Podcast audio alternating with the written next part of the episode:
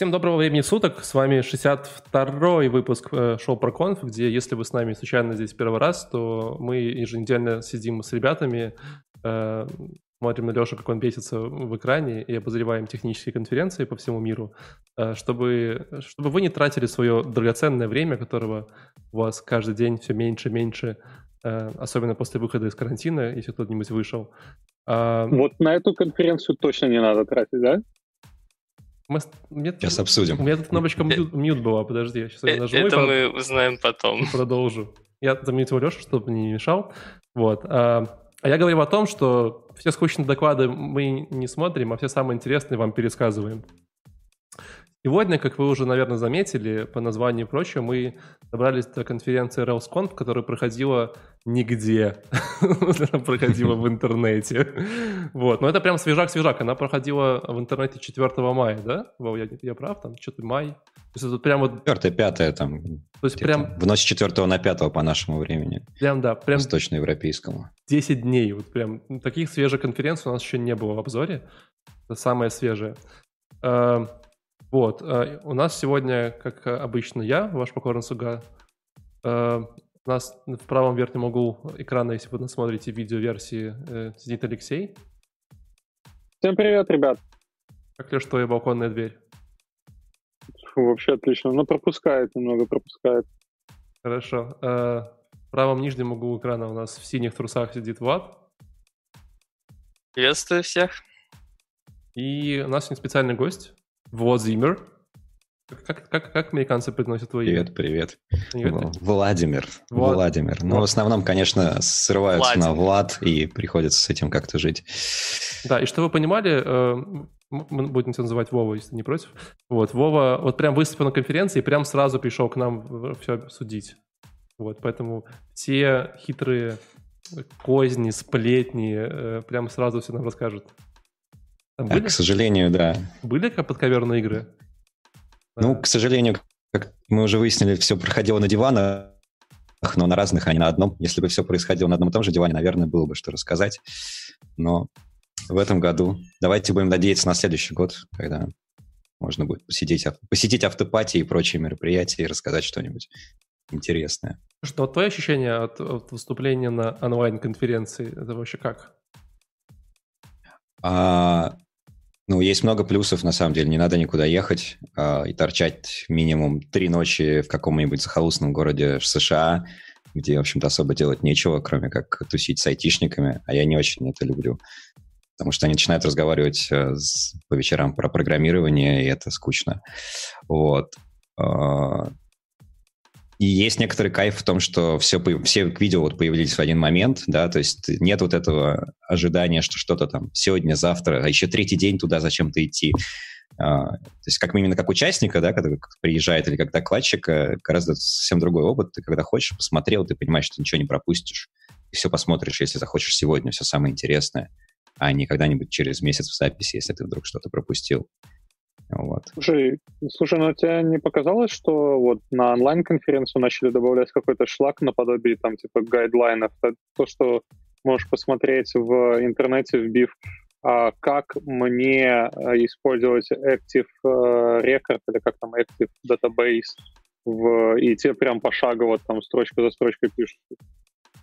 А, классный вопрос. А, давай сначала отвечу на него. А, именно под, вот ты сказал, на онлайн добавили какой-то шлак. На самом деле вся программа онлайна, она собрана из программы офлайна. На онлайн были приглашены только те люди, которых уже отобрали на офлайн. Еще это было в феврале, насколько я помню, или даже в январе. То есть, если бы не произошло того, что происходит сейчас, эти бы доклады были представлены там в Портленде неделю назад именно в таком, скорее всего, виде. Может быть, не совсем в таком виде, да, есть вероятность, что люди несколько, кто-то менее заморочился, потому что и сроков было меньше, а на месяц меньше. Как бы видео мы отправили еще, по-моему, 15 апреля был крайний срок. А я обычно делаю доклад, допустим, там за неделю начинаю до конференции. Надо понимать, как бы, что у меня было сильно меньше времени, чем обычно. Как бы, э, возможно, это сказалось на, на других докладчиках тоже, поэтому это могло повлиять на качество. Но, тем не менее, сами темы, как минимум, да, они были заявлены давно и были отобраны программным комитетом и должны были таки, такие и быть. Вот. Мгм. Меня Состав, удивило короче, скорее то, что... поменялся бы, да? Да, состав не поменялся. Меня, например, удивило, что всего 30 там, да, примерно докладов, потому что программа состоит там из 70-80 докладов, я точно не помню обычно. Превосходно большая конференция, 3 дня, 5 треков, 4-5 треков одновременных. А согласились на вот видеоверсию около трети, да, всего человек. Я, честно говоря, думал, что будет больше Я думаю, знаешь, желающих, но... я думаю, мы просто узнали, какое количество времени людей умеет, когда у тебя жесткий дедлайн, типа, делать доклад за два дня, а какое нет. Возможно, да. Но мне повезло, Слушай- потому что у меня был уже почти готовый доклад, поэтому я не стал сливаться с этой темой. А этот, а дорогу тебе оплатили бы? Ну, я, я бы был э, в Нью-Йорке, а не в Москве, и да, мне бы э, нас э, политика компании, с- если ты докладчик на конференции, это хорошая конференция, Ну, а не- Купили билет, на, билет бы на автобус с Нью-Йорка до, до Портленда. Ну, примерно 4 дня ехать, там 5, ну, нормально. Слушай, 4, это, это прямо это очень быстро. Ну, Там без- лететь-то, блин, Так без остановок. часов 10 Так без с остановок. пересадками. Не, по-моему, 48 часов, Вот. 40-50 часов лететь, э, ехать с одного побережья на другой. Прям вот ехать без Ну, остановок. короче, да, да. Ну, А, я услышал, что компания, да, то есть не конференция. Конференция не оплатила бы ничего. Конференция не каждый раз, там, в зависимости от того, как хорошо у них э, спонсоры, так сказать, э, себя проявят, они иногда выписывают чеки э, в сумме либо 500, либо 1000 долларов, смотря откуда ты едешь. Если ты из Северной Америки, то 500 долларов, а если ты летишь из Москвы, то тебе целую тысячу дадут. Вот два года назад мне перепало 1000 долларов. Потом Вова За приходит то, что я в Сбербанк с чеком и такой, типа, ну вот. Они такие, ну спасибо. Не, ну и там, если вы не американский гражданин, там как-то я, честно говоря, уже не помню, как они делали. По-моему, они делали прямой перевод. Это было сложно, но они смогли. Уже второй раз мне за, за одну еще из конференции давали как раз чек, там приходит по почте, все как надо, сканируешь в телефоне. еще налоги свои деньги. оплачивать, получается, надо. Не надо. Мы об этом, мы об этом здесь не говорим. Слушай, ну мы тут долго Да. заговорились, но я-то вот знаю тебя Да. достаточно хорошо и давно. А вот э, я думаю, некоторые наши пользователи, слушатели и остальные два человека в этом экране не очень догадываются, кто ты такой. Может, удели пару минут рассказывать о себе. Ух, ух, ух. Ты, ты- ты просто обрывай меня резко, потому что я могу Всё, хватит, начать спасибо большое, давайте продолжим конференцию. Отлично. Ну ладно, коротко. Меня зовут Вова, как уже сказали. Я работаю в компании «Злые марсиане». Вот. А, и там я занимаюсь бэкэнд разработкой, тем лидством.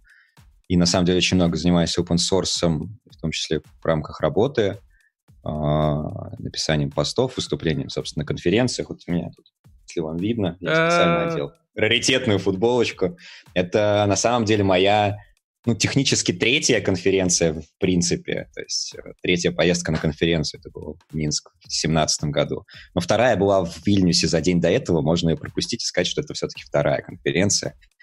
Что это было одно и то же. Вот. а, И, соответственно, ну, я много делал open source, и, в принципе, в настоящее время, наверное, в Ruby сообществе меня более-менее знают, как минимум в России.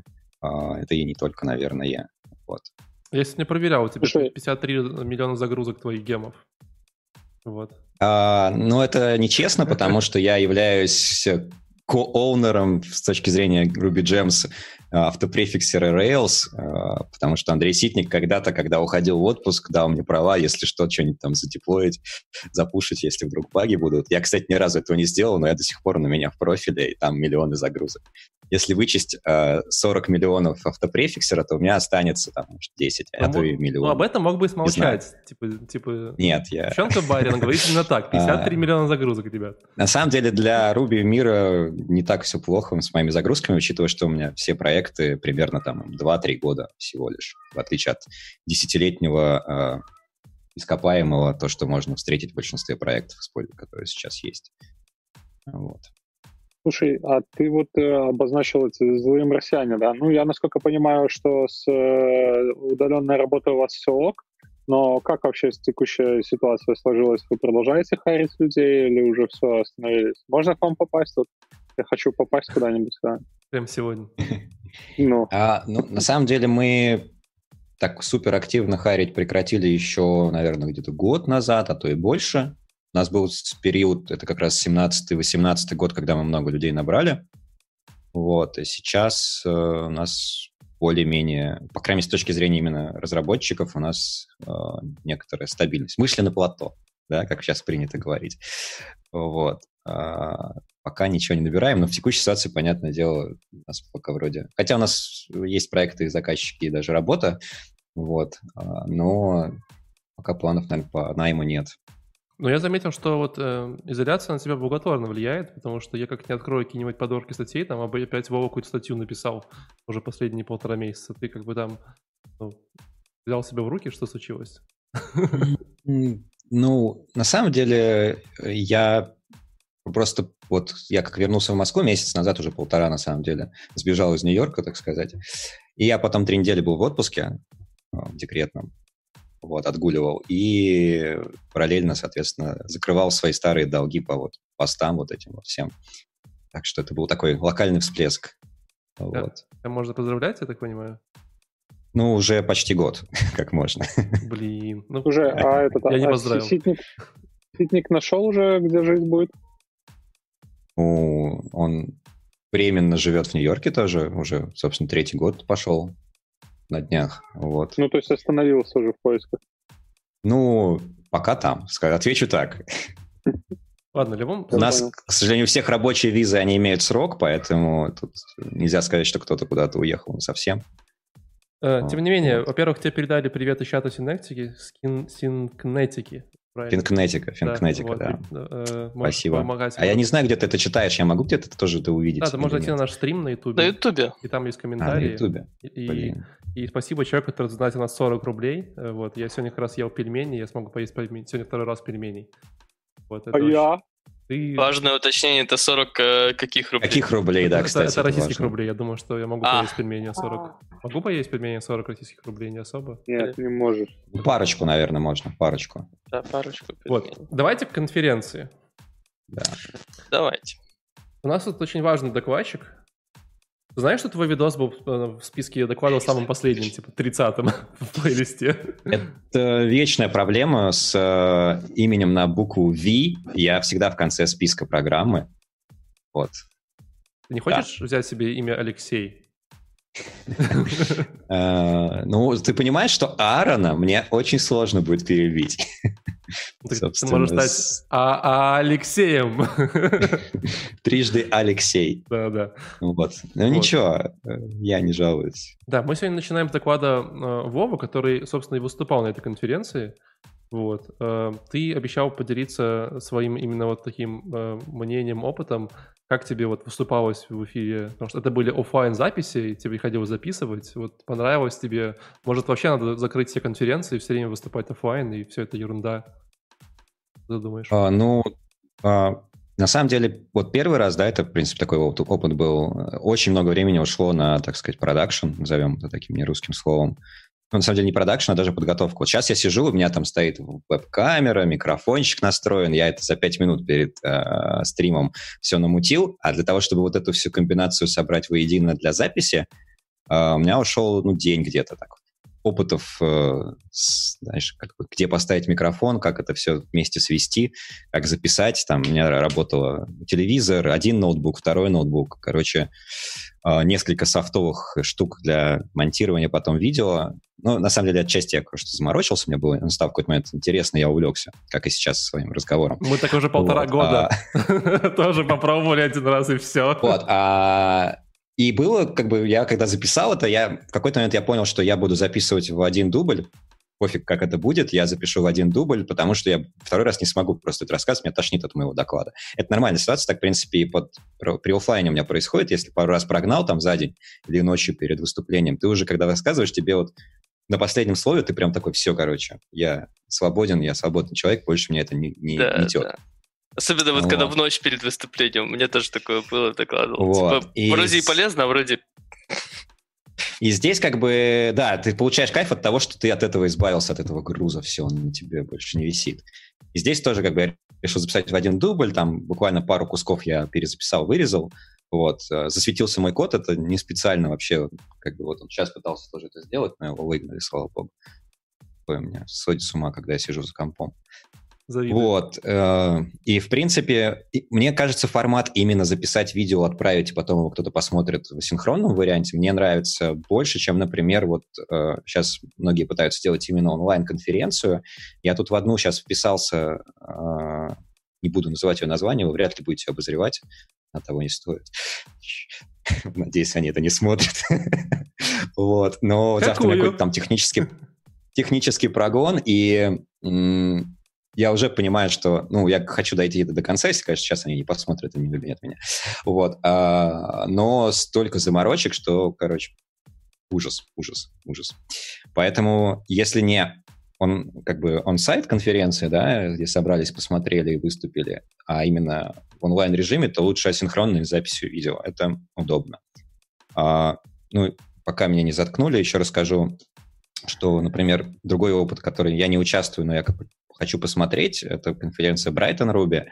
Они давно объявили, что они будут делать онлайн. Они тоже, по-моему, будут делать видеозаписи и выкладывать их там в один день. Но помимо этого, они будут записывать с докладчиками подкаст. Ну, на самом деле, типа того, что мы сейчас делаем, да, но с, со всеми, может быть, не со всеми, но подкасты, посвященные вот конференции, тому, чему они рассказывают. Mm-hmm. Как некоторая такая интерактивная штука. Это такой гибридный формат. Есть живая часть, есть, соответственно, часть э, асинхронная. Вот. Э, и мне кажется, это ближе вот к оптимальному решению. Вот. Я угу. уже, а когда ты выходишь вот на сам спик уже, да, ну там офлайн, онлайн, у тебя есть какой-то чек, ну, чек-лист там или, или ты просто все, вот вышел и все, только слайды и больше ничего? Да ничего, наверное, особенного. Первые пару лет я пил валерьянку за 10-15 минут до выступления, пару таблеток. Вот. А последний год уже перестал, честно говоря, потому что как-то это стало пофигистически. Вот. А так там кликер, телефон выключить, э, Ширинку бутылка воды, стакан воды. Ну, это, кстати, нет в моем чек-листе. А зря, я бы добавил. Вот. А я обычно стою за тумбой, поэтому безопасно. Тогда да. Ну, вот. я имею в виду, а, и, на, и на... стикеры с собой взять, да, вот, все. Я имею в виду, что на, на самом спиче, то есть э, сверяться с тем, туда ты идешь, не туда идешь, то есть какой-то такой чек-лист именно из тем, о которых ты хочешь рассказать. Ну, в большинстве случаев, особенно в последнее время, я практически все прописываю в аннотациях к слайдам и делаю это только с той точки зрения, чтобы уложиться во время.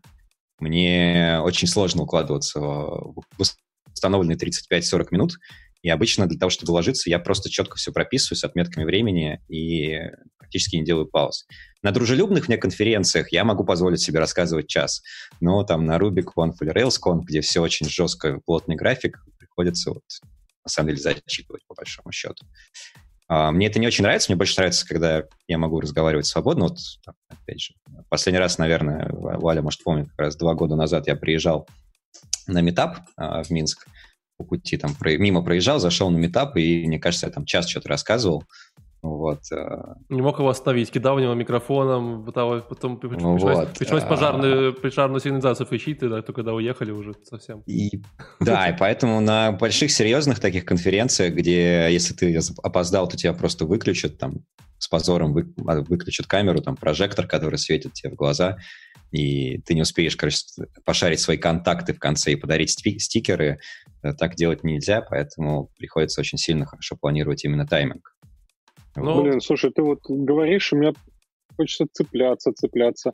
А контакты, вот ты Леш, я, я тебе, Леш, я, ну, я, я, я, я, напомню, что у нас еще много, мало времени, еще много докладов, поэтому последний вопрос последний. и все. Только потому, что, да. только потому что я тебя уважаю.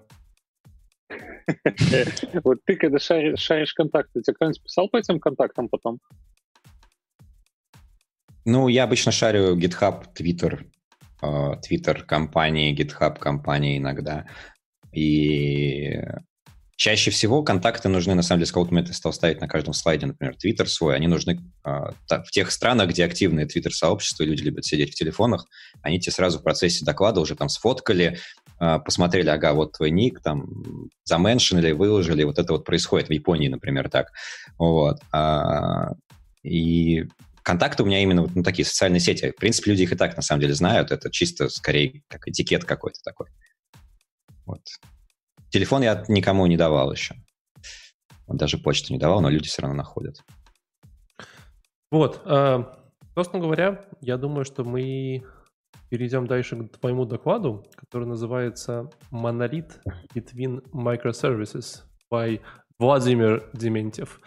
Э, я думаю, что тут... Конечно, есть... не совсем правильно прочитал. Монолиты.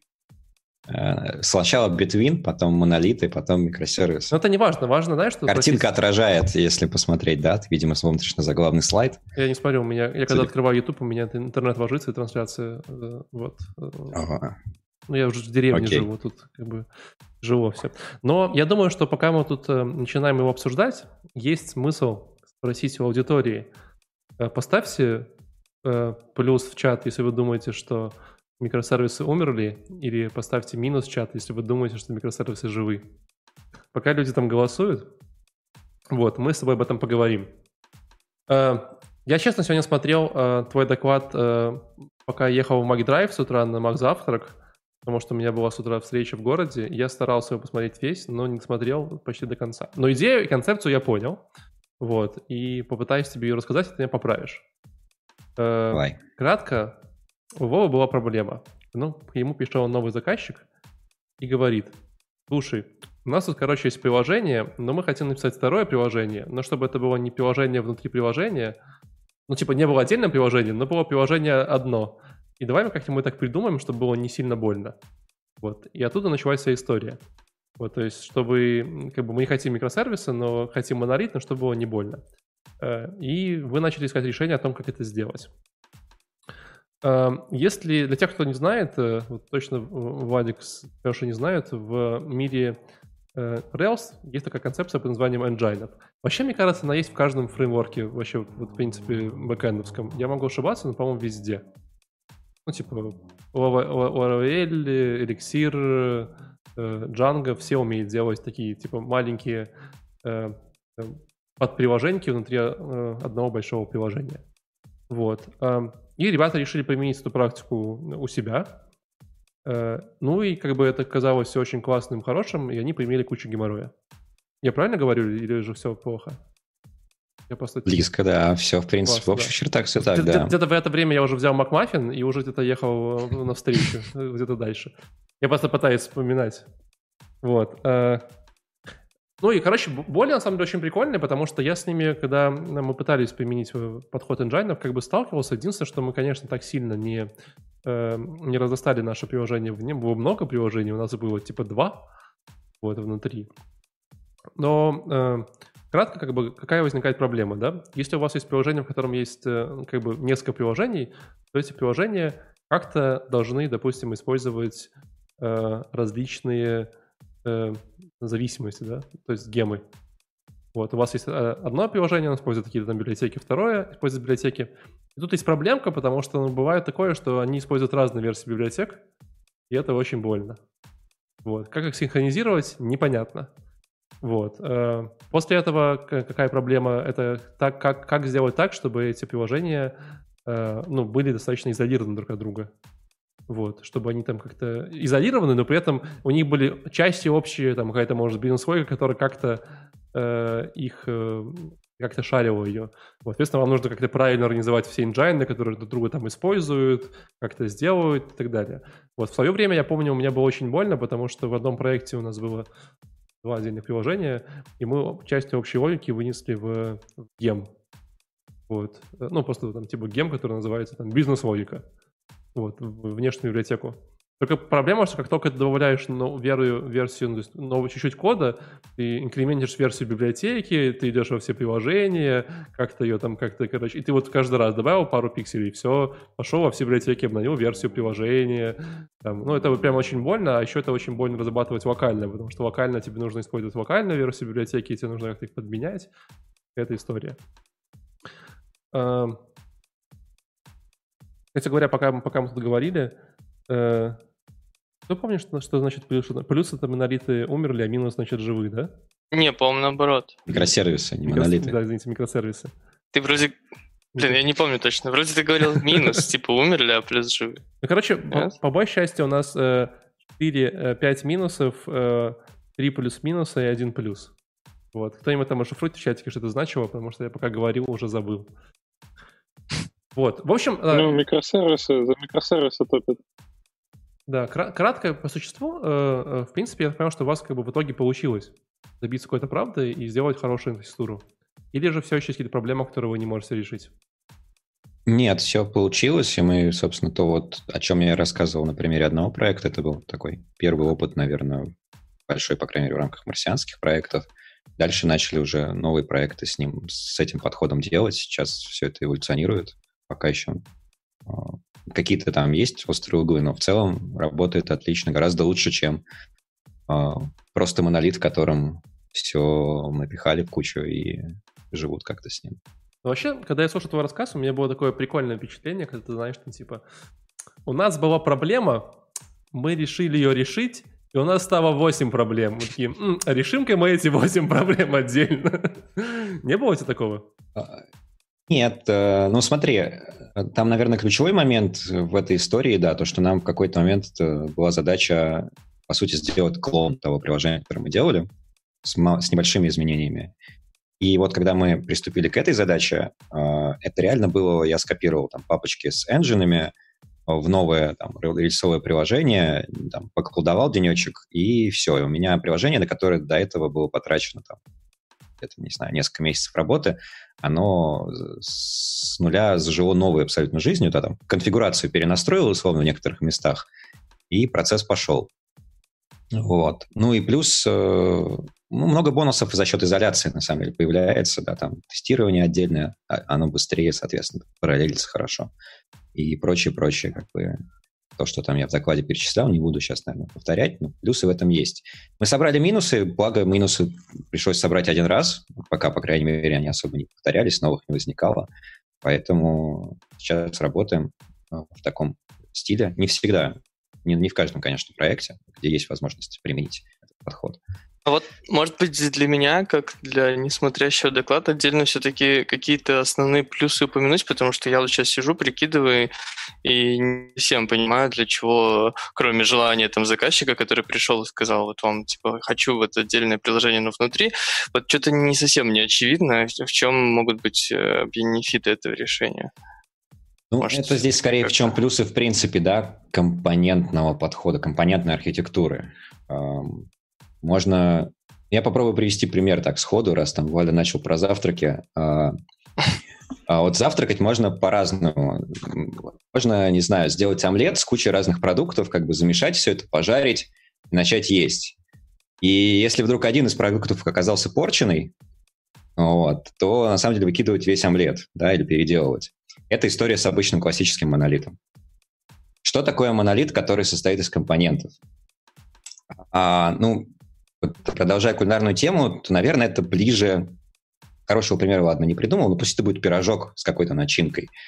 Вот э, там может либо тесто протухнуть, либо э, начинка, но на самом деле как бы по отдельности вторая часть почти не пострадает или вообще не пострадает, ее можно все еще съесть отдельно, не умереть с голода. Но это все еще монолит, потому что это пирожок. Вот. А микросервисы — это, наверное, там английский завтрак, где можно там а, по-разному mm-hmm. решать, да, там потерять что-то, и, в принципе, ничего страшного. Вот. А, и здесь также, в принципе, с точки зрения кода у тебя получается действительно как бы симбиоз разных приложений, которые с друг другом все-таки связаны теснее, чем микросервисы, как минимум потому, что связь другая, там нет сети, да, то есть в чем проблема микросервисов, в большей части, это там сеть, оркестрация и прочая фигня. Здесь у тебя все живет в одном приложении, нет э, вот этой истории, что Валя рассказывал, мы вынесли в гем, опубликовали его, потом инкрементили версии, зам, замучились. Такого не было. Это все живет, э, по крайней мере, долгое время на этапе активной разработки. Это потенциально уносится в отдельный гем, но когда это стабилизируется.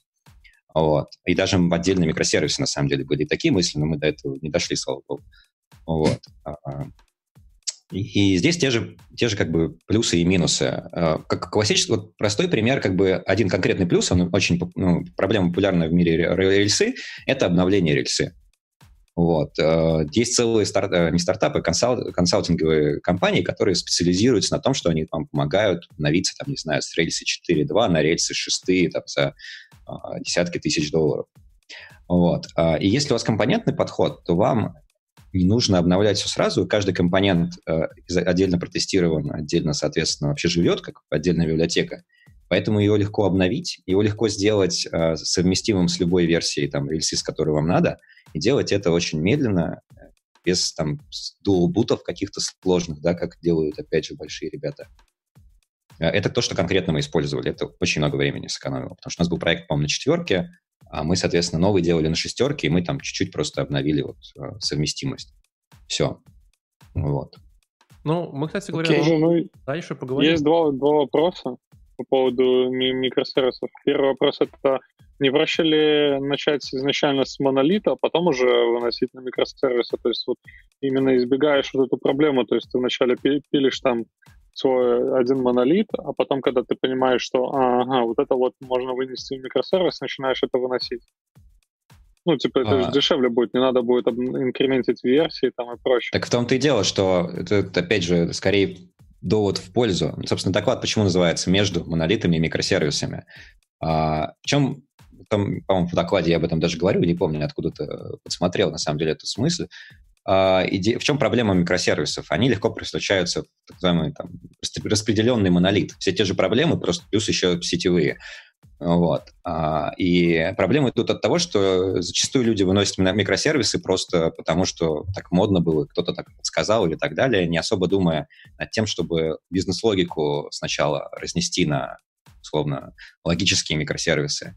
И подход с компонентами, он помогает сделать этот шаг э, как некоторый промежуточный, в принципе, в теории, может быть конечный. Например, Shopify, э, самая большая, одна из самых больших рельсовых приложений очень успешная компания.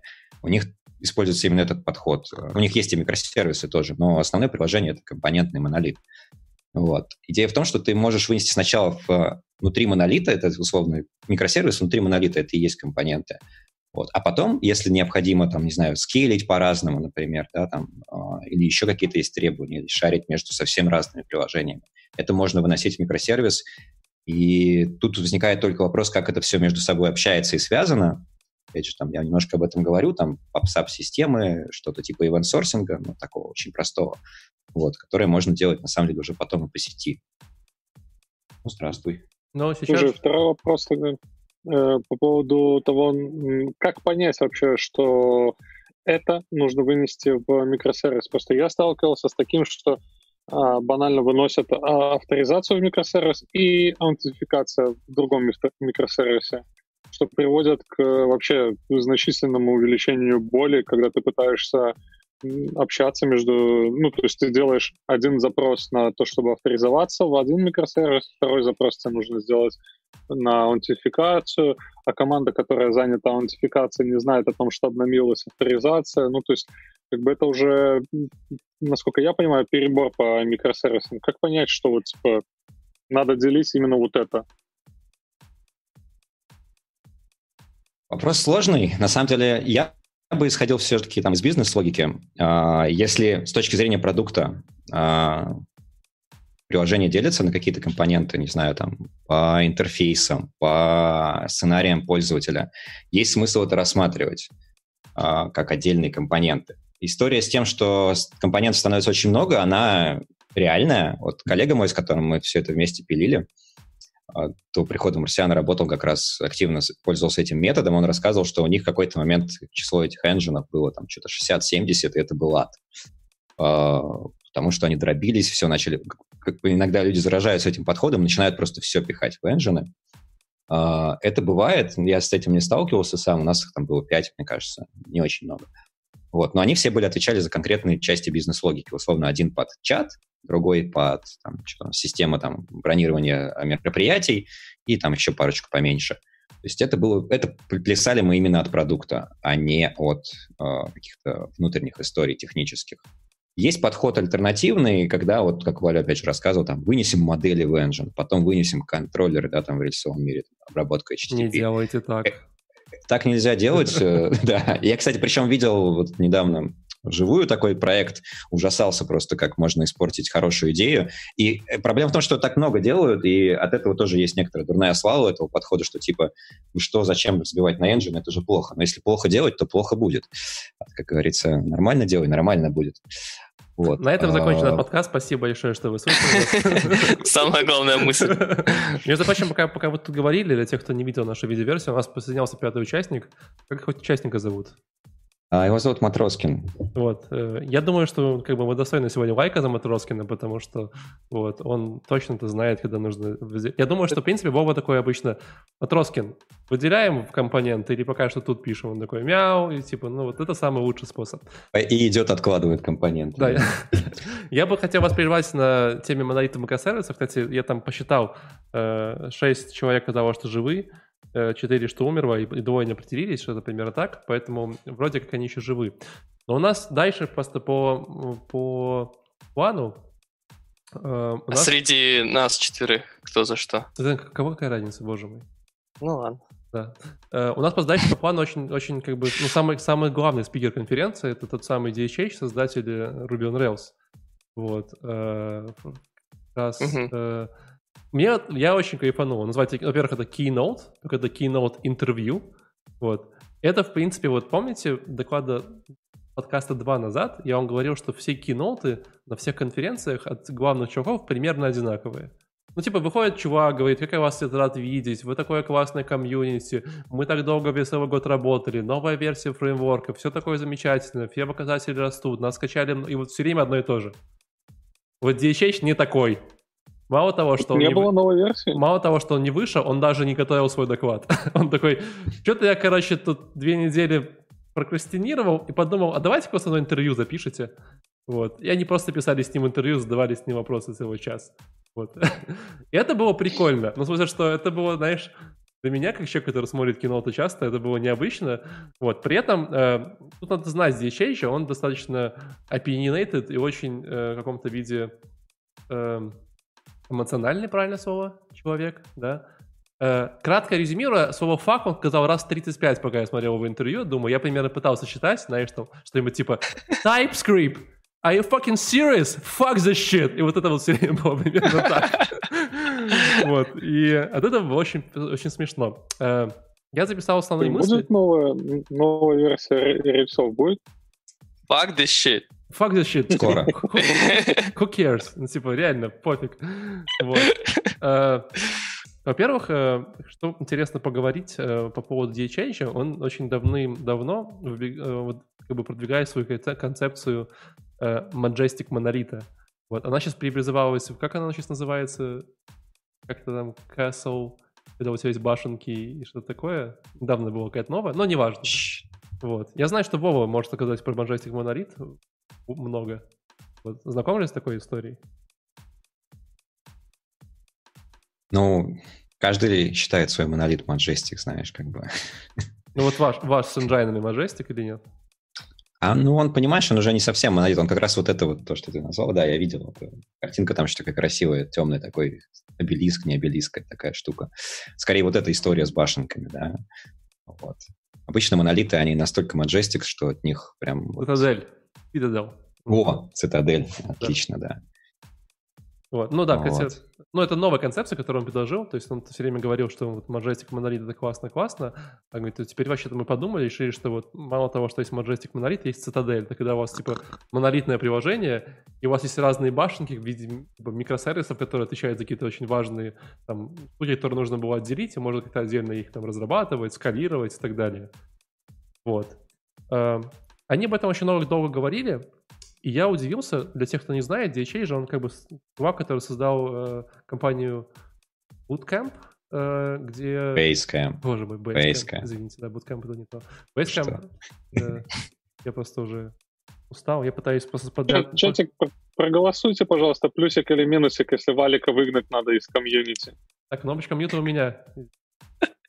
Вот. Э, и он его до сих пор разрабатывает. Компания уже 50 человек, и он говорит о том, что типа, что ребята, вообще-то как бы, вы знаете, все эти книжки, типа, вы должны там делегировать разработчикам там свои обязанности, там, отвечать за видео. Он говорит, полная фигня, вы должны просто, типа, вы должны заниматься тем, что вам нравится. Мне нравится писать на Руби.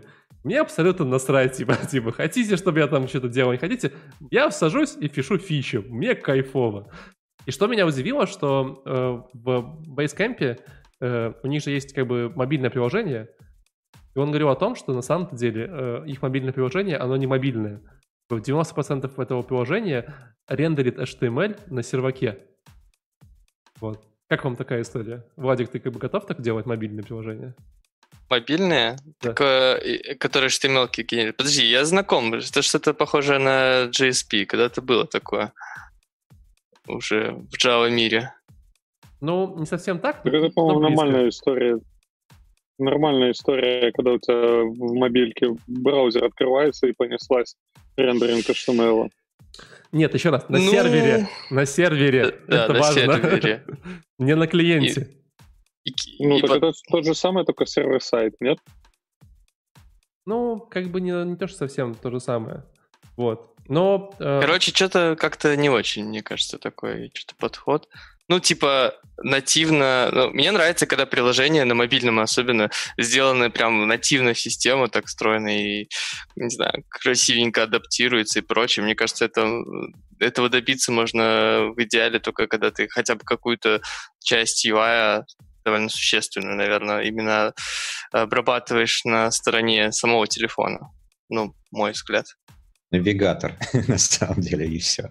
Не, я вот, честно говоря, не задумывался о том, что приложение Basecamp, это в основном веб-вьюхи, да, я им довольно часто пользуюсь, вот, и оно очень неплохо, посмотрите, если не видели. Да, и он как бы, и он прикольно, что он как бы оправдывает это, почему так, да, почему у них нет там, знаешь, там типа, у нас написано на React SPA, или у нас там типа React Native приложение, что он говорит, ребят, а нафига? У нас вообще в Basecamp 8 разработчиков, 8. И мы не хотим тратить много времени, денег и ресурсов на какие-то там, знаешь, там типа супер отдель- отдельные вещи. То есть мы можем использовать там HTML, мы можем его классно быстро генерировать, мы можем там делать какие-то там интерактивные штуки, чуть добавлять JavaScript. Все, класс, наши проблемы, задачи решены. Вот, то есть, и он, и он прикольно говорит, типа, и он начал, начал засирать современное состояние э, IT-индустрии. Или что, когда у вас есть 15 фронтенд-разработчиков, чтобы сделать MVP, знаешь, все такие типа, ой, ну мы будем делать это 4 недели, нам нужно минимум 15 разработчиков. Просто потому, что все деньги мира начали вкладывать в Силиконовую долину, вот, и им стало некогда его, их девать, они такие, ну, как бы нам нужно нанять больше разработчиков, это же будет больше, быстрее, веселее. Это при том, что разговоры о том, что, типа, а что у нас, у нас будет один разработчик, который делает все, они как бы куда-то пропали. Хотя раньше это было так, типа, ну, априори, раньше там это было, ну, так всегда. Вот, и э, как бы деньги нас разбаловали в каком-то виде. Вот, вот я как-то с этим не то чтобы сильно согласен, но вот эта вот концепция про деньги нас разбаловали, возможно, она, ну, имеет смысл. Кажется ли вам? Ну, условно говоря, типа, вместо того, чтобы часто думать про оптимизацию, мы такие, а, пф, там, типа, пофиг, купим 50 серверов еще, и чтобы думать, там, как правильно, там, типа, быстро, эффективно выступить фичу, мы такие, а, нормально, сейчас, там, типа, построим архитектуру, настроим веб-пак, там, типа, э, по- поиграем, там, ну, вот эта вот вся история. Ну да, часто проблемы затыкаются деньгами. Ну типа, а, но это же получается так, что просто дешевле решить ее прямо сейчас деньгами, чем вкладываться в разработку. Это же не просто так, типа, а давайте решим деньгами. На мой взгляд, дешевле решить э, HTML рендеринги на сервере, да, как бы, чем э, деньгами на SPA, на React, которые все равно придется 10 раз переписывать, и это не взлетит. Вот. Я, конечно, я не то чтобы полностью согласен с DHH, но с точки зрения э, вакханалии, который творится во фронтенд разработке, я на стороне сервер-сайт HTML по хардкору, как старые добрые.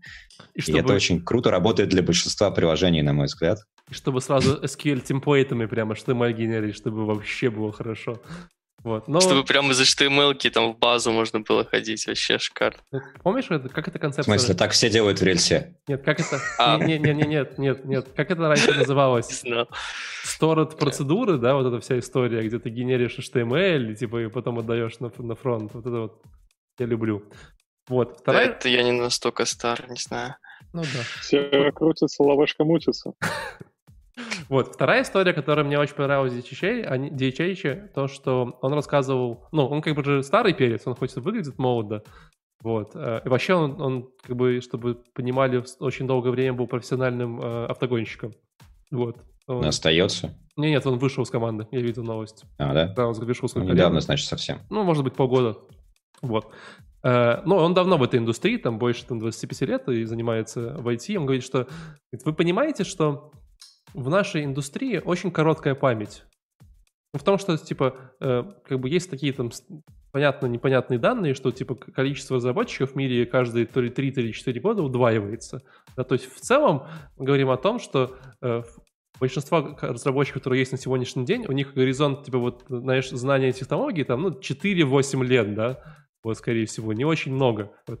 И когда они приходят такие, типа, а давайте мы будем, не знаю, типа, рендерить HTML на сервере, типа, это же так классно, зачем нам делать это на фронтенде? Ты такой, ребят, мы это делали 25 лет назад, уже, типа, это типа, уже да. было, да. Типа, это а давайте... в Симпсонах. Да.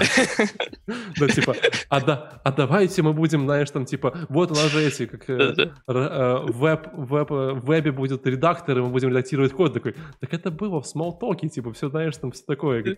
В этом, говорит... Так это, это, это тот же типичный мем, как миллениалы переизобрели, и, типа, вставь просто название все что угодно. Да, да, да. И он, он, он говорит, типа, поэтому моя стратегия по жизни такая – ты, короче, всегда остаешься на своем мнении, говоришь все время, пацаны, монолит — это круто, да?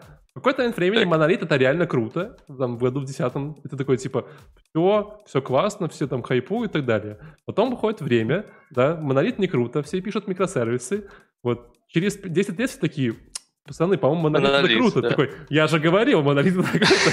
И все еще ну, короче, это как два раза в день часы, э, стоящие на месте, показывают правильное время, да? Да, да, да, да. То есть ведь поэтому... Просто ждешь. Он приводил пример этого Берни Сандерса, который говорит, типа, что чувак 70-х годов говорит одно и то же. Типа, просто приходит такой, вот, мы должны сделать так. И все такие, типа, чувак, ты долбанулся, нафига ты такой, знаешь? Говорит, сегодня, в 2010 году, все такие, этот чувак знает ток, он реально, типа, знает, что говорит. Он говорит 40 лет одно и то же, успокойтесь.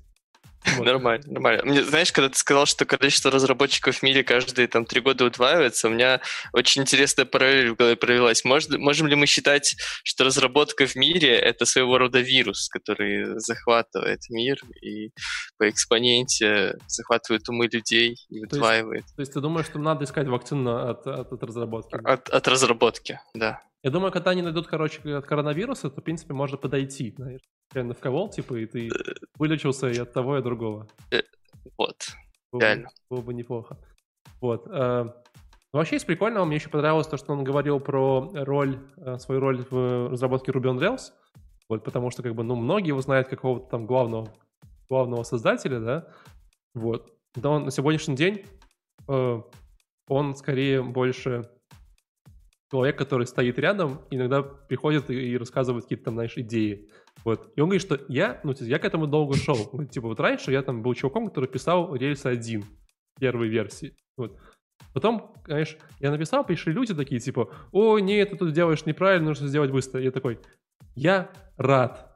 Я, вот, вот ты, ты любишь сделать базу данных, делай. Мне это не нравится. И вот у него такое все. Он такой, типа, и я, у меня для этого, типа, для того, чтобы классно писать фичи, есть специальный подход.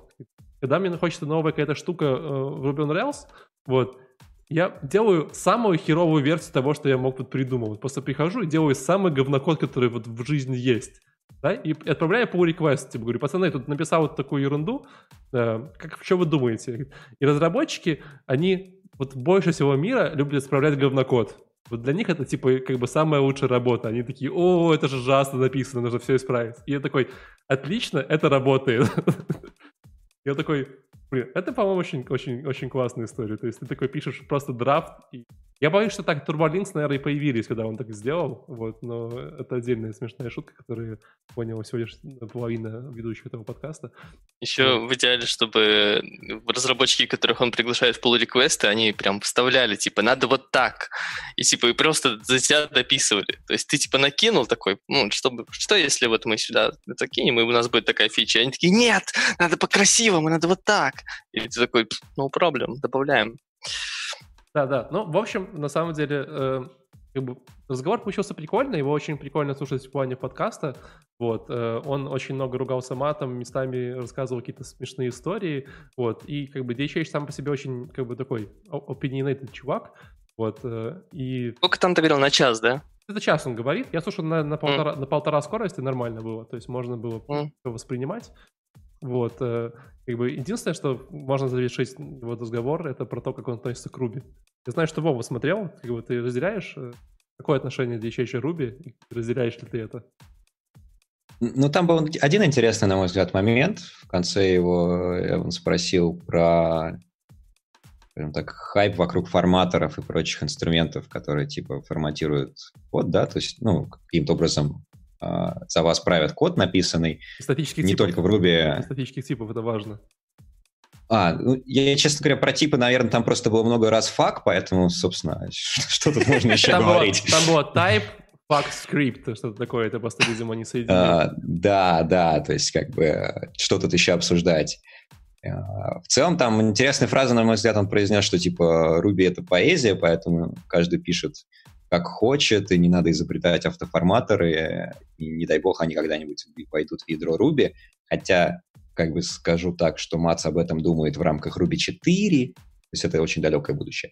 Вот.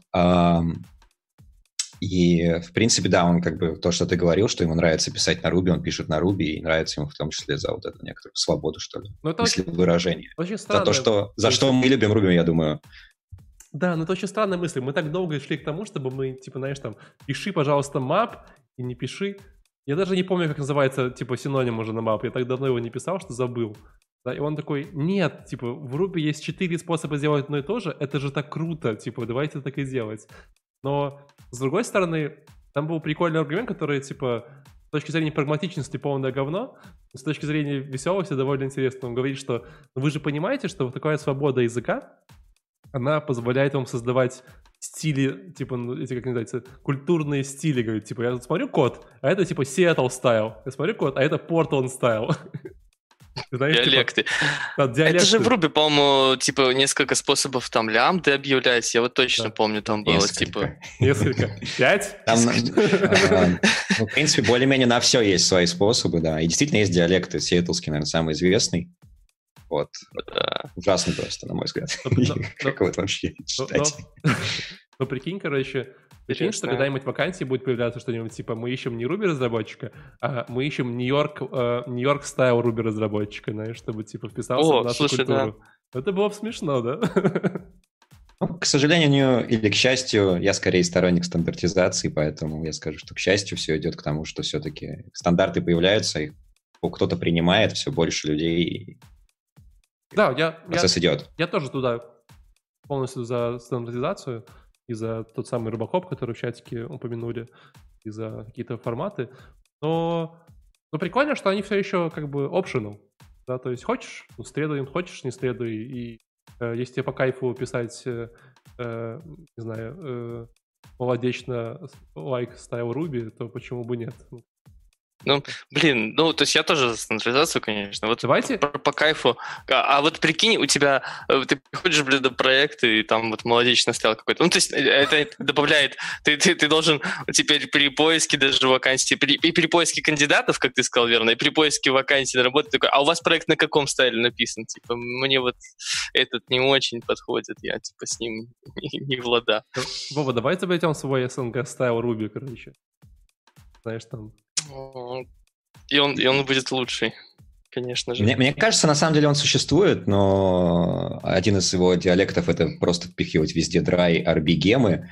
Вот, это можно сказать, в общем-то, диалект Руби в СНГ, вот, с которым я, благо, редко имею честь работать потому что работаю с заказчиками не из СНГ. вот. Поэтому, ты так что оскорбил всех любителей DRB, я правильно понял? А, ну, надеюсь, они так не поняли, нет, конечно. Но в каком-то смысле, ну, это не диалект, да, это скорее там под экосистема, они молодцы пытаются. Мы сейчас ушли от темы, да, на самом деле. А сейчас ты, оправдыв... сейчас время пытаются, да? пытаются... Мы сейчас... Нет, мы сейчас как бы вернемся к рельсе, я скажу, что на самом деле а, последние годы ребята начали много думать о том, что все-таки должно быть удобно использовать драйгемы с рельсой, а, и делать там, там rails, вроде то ли пилится, то ли какая-то альфа вышла.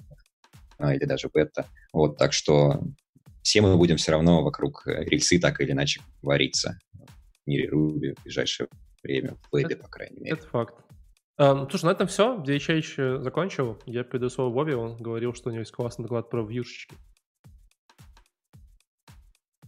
Да, давайте обсудим немножко, на самом деле, потому что, опять же, у нас аудитория все-таки не чисто Ruby и рельсы, да, как бы мне интересно, на самом деле, вот, а, если что-то в других экосистемах, доклад Джоэла Хоксли Encapsulating Views, а, если очень коротко, доклад докладчика из GitHub, он там разрабатывает как-то у них это называется, дизайн, что-то там, Team, но он не дизайнер, а он программист, который, в общем, отвечает за UI и UX.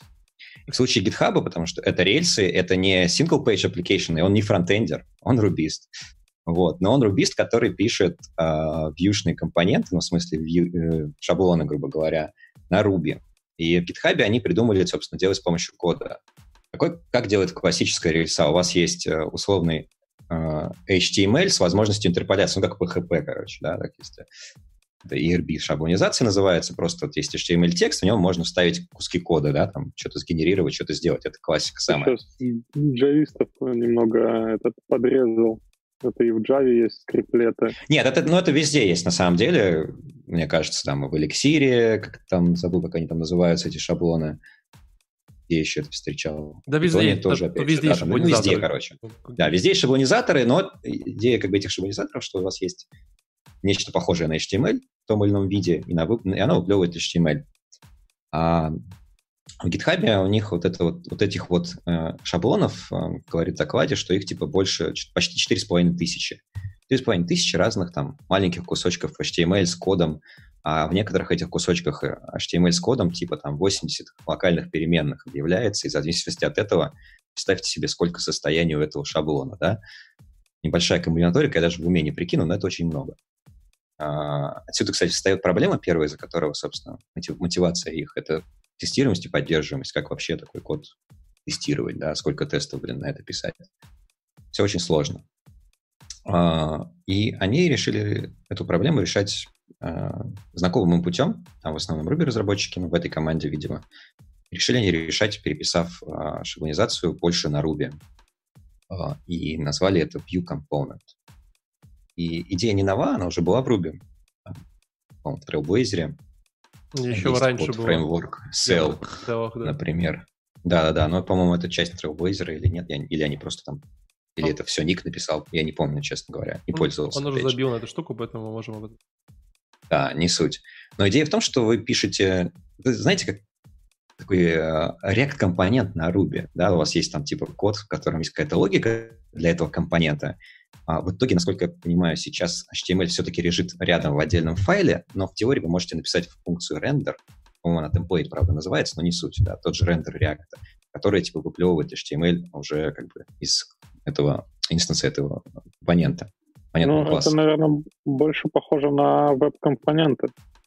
Когда ты можешь код на C представить, там, на Rust, на чем угодно, и у тебя потом генерится все вышло. Ну, Нет, похоже, да, ну, это похоже на React компонент, Леш. Ну, мне кажется, больше на React, да. А, и в изначальной версии, это, в принципе, первый раз он рассказывал об этом в прошлом году, была такая сырая еще а, поделка, которая только в GitHub One, тогда он только анонсировал, что мы это хотим в рельсу принести. Тогда, насколько помню, шаблоны были тоже прям в классе компоненты, это было очень похоже.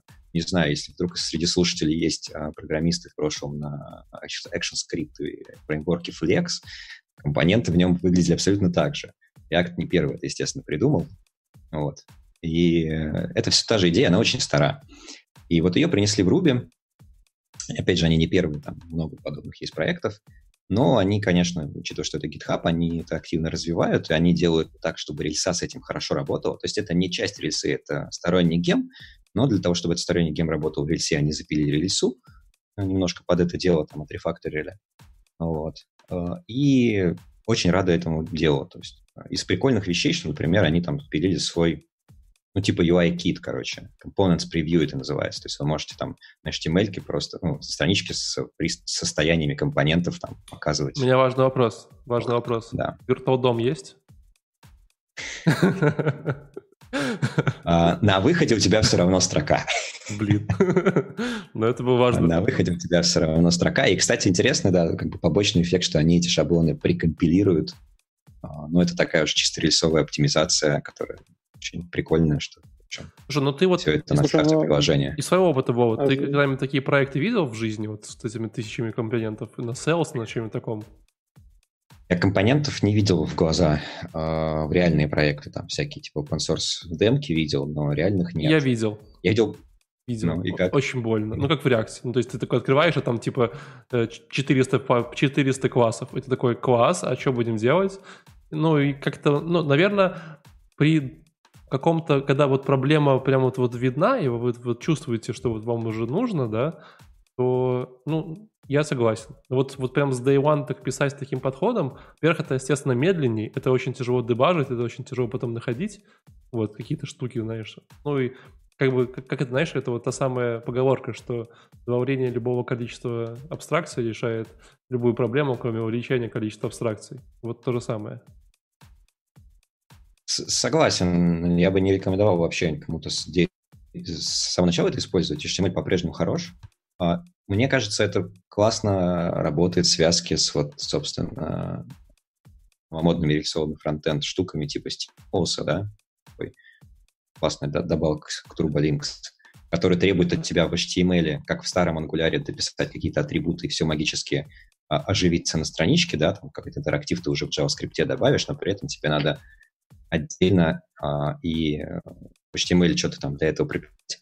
И вот если ты будешь вот эти вот простейшие фронтовые компоненты объединять с э, вьюшными компонентами, написанными на Ruby, да, как бы у тебя будет однозначное взаимодействие, соответствие, однозначное соответствие, а, тогда это имеет смысл. Для простых, там, не знаю, landing page и прочие там фиготы, простой. Если что-то просто решается HTML, значит, надо это делать HTML.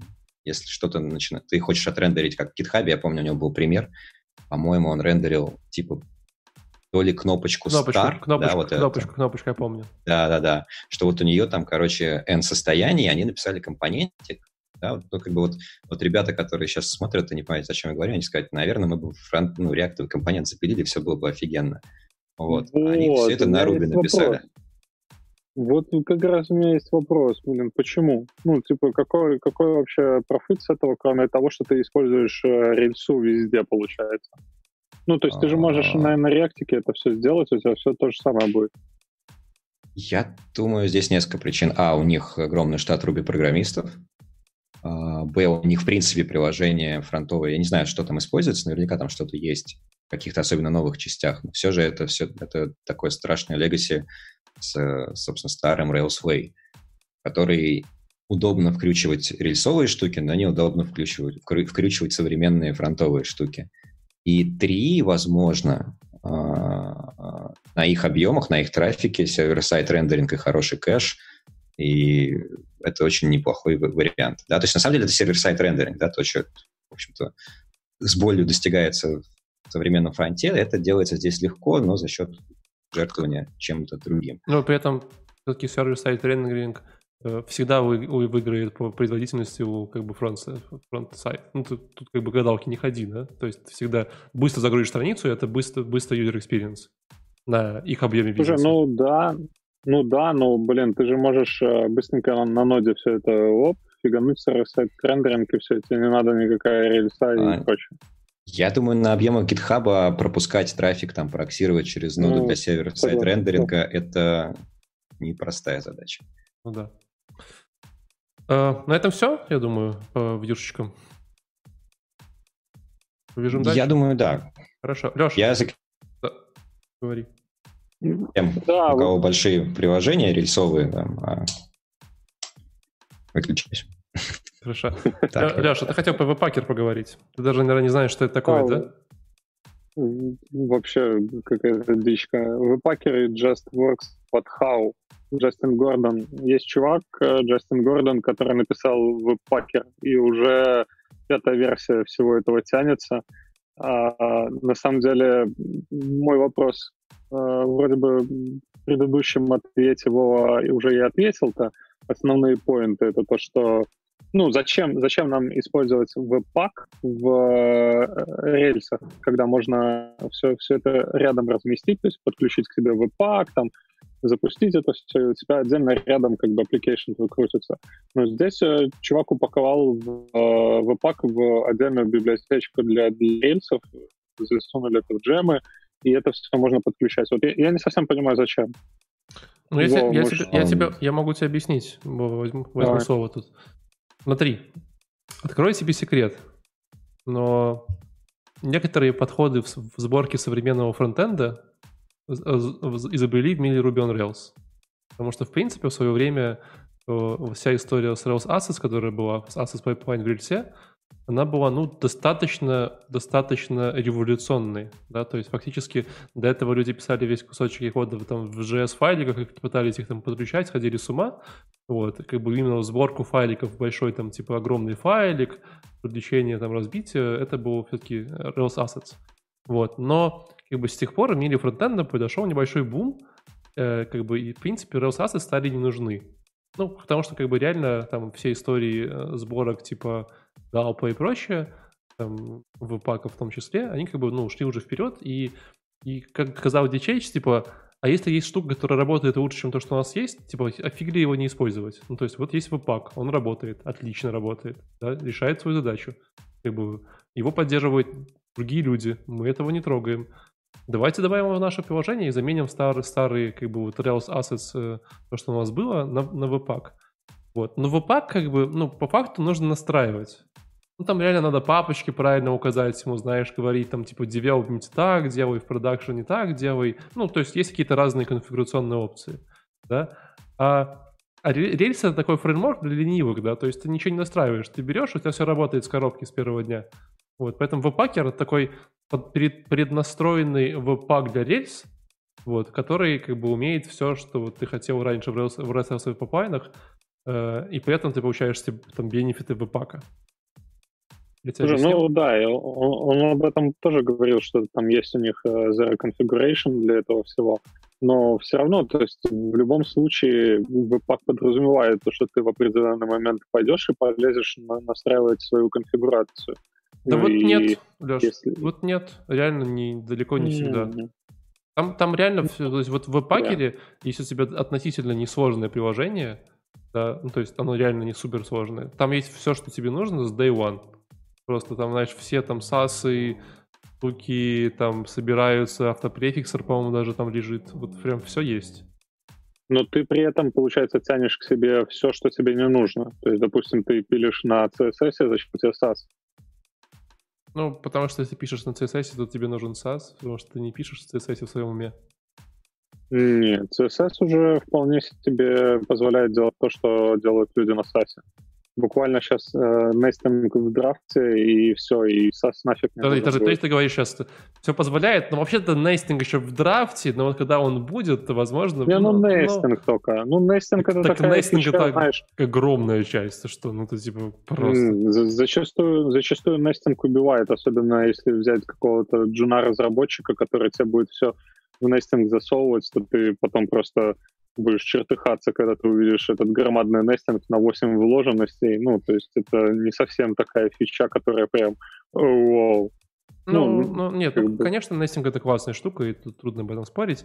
Вот. Неважно. Важно, что... Э... Еще, ну, опять же, про то, что конфигурацию ты тянешь за собой.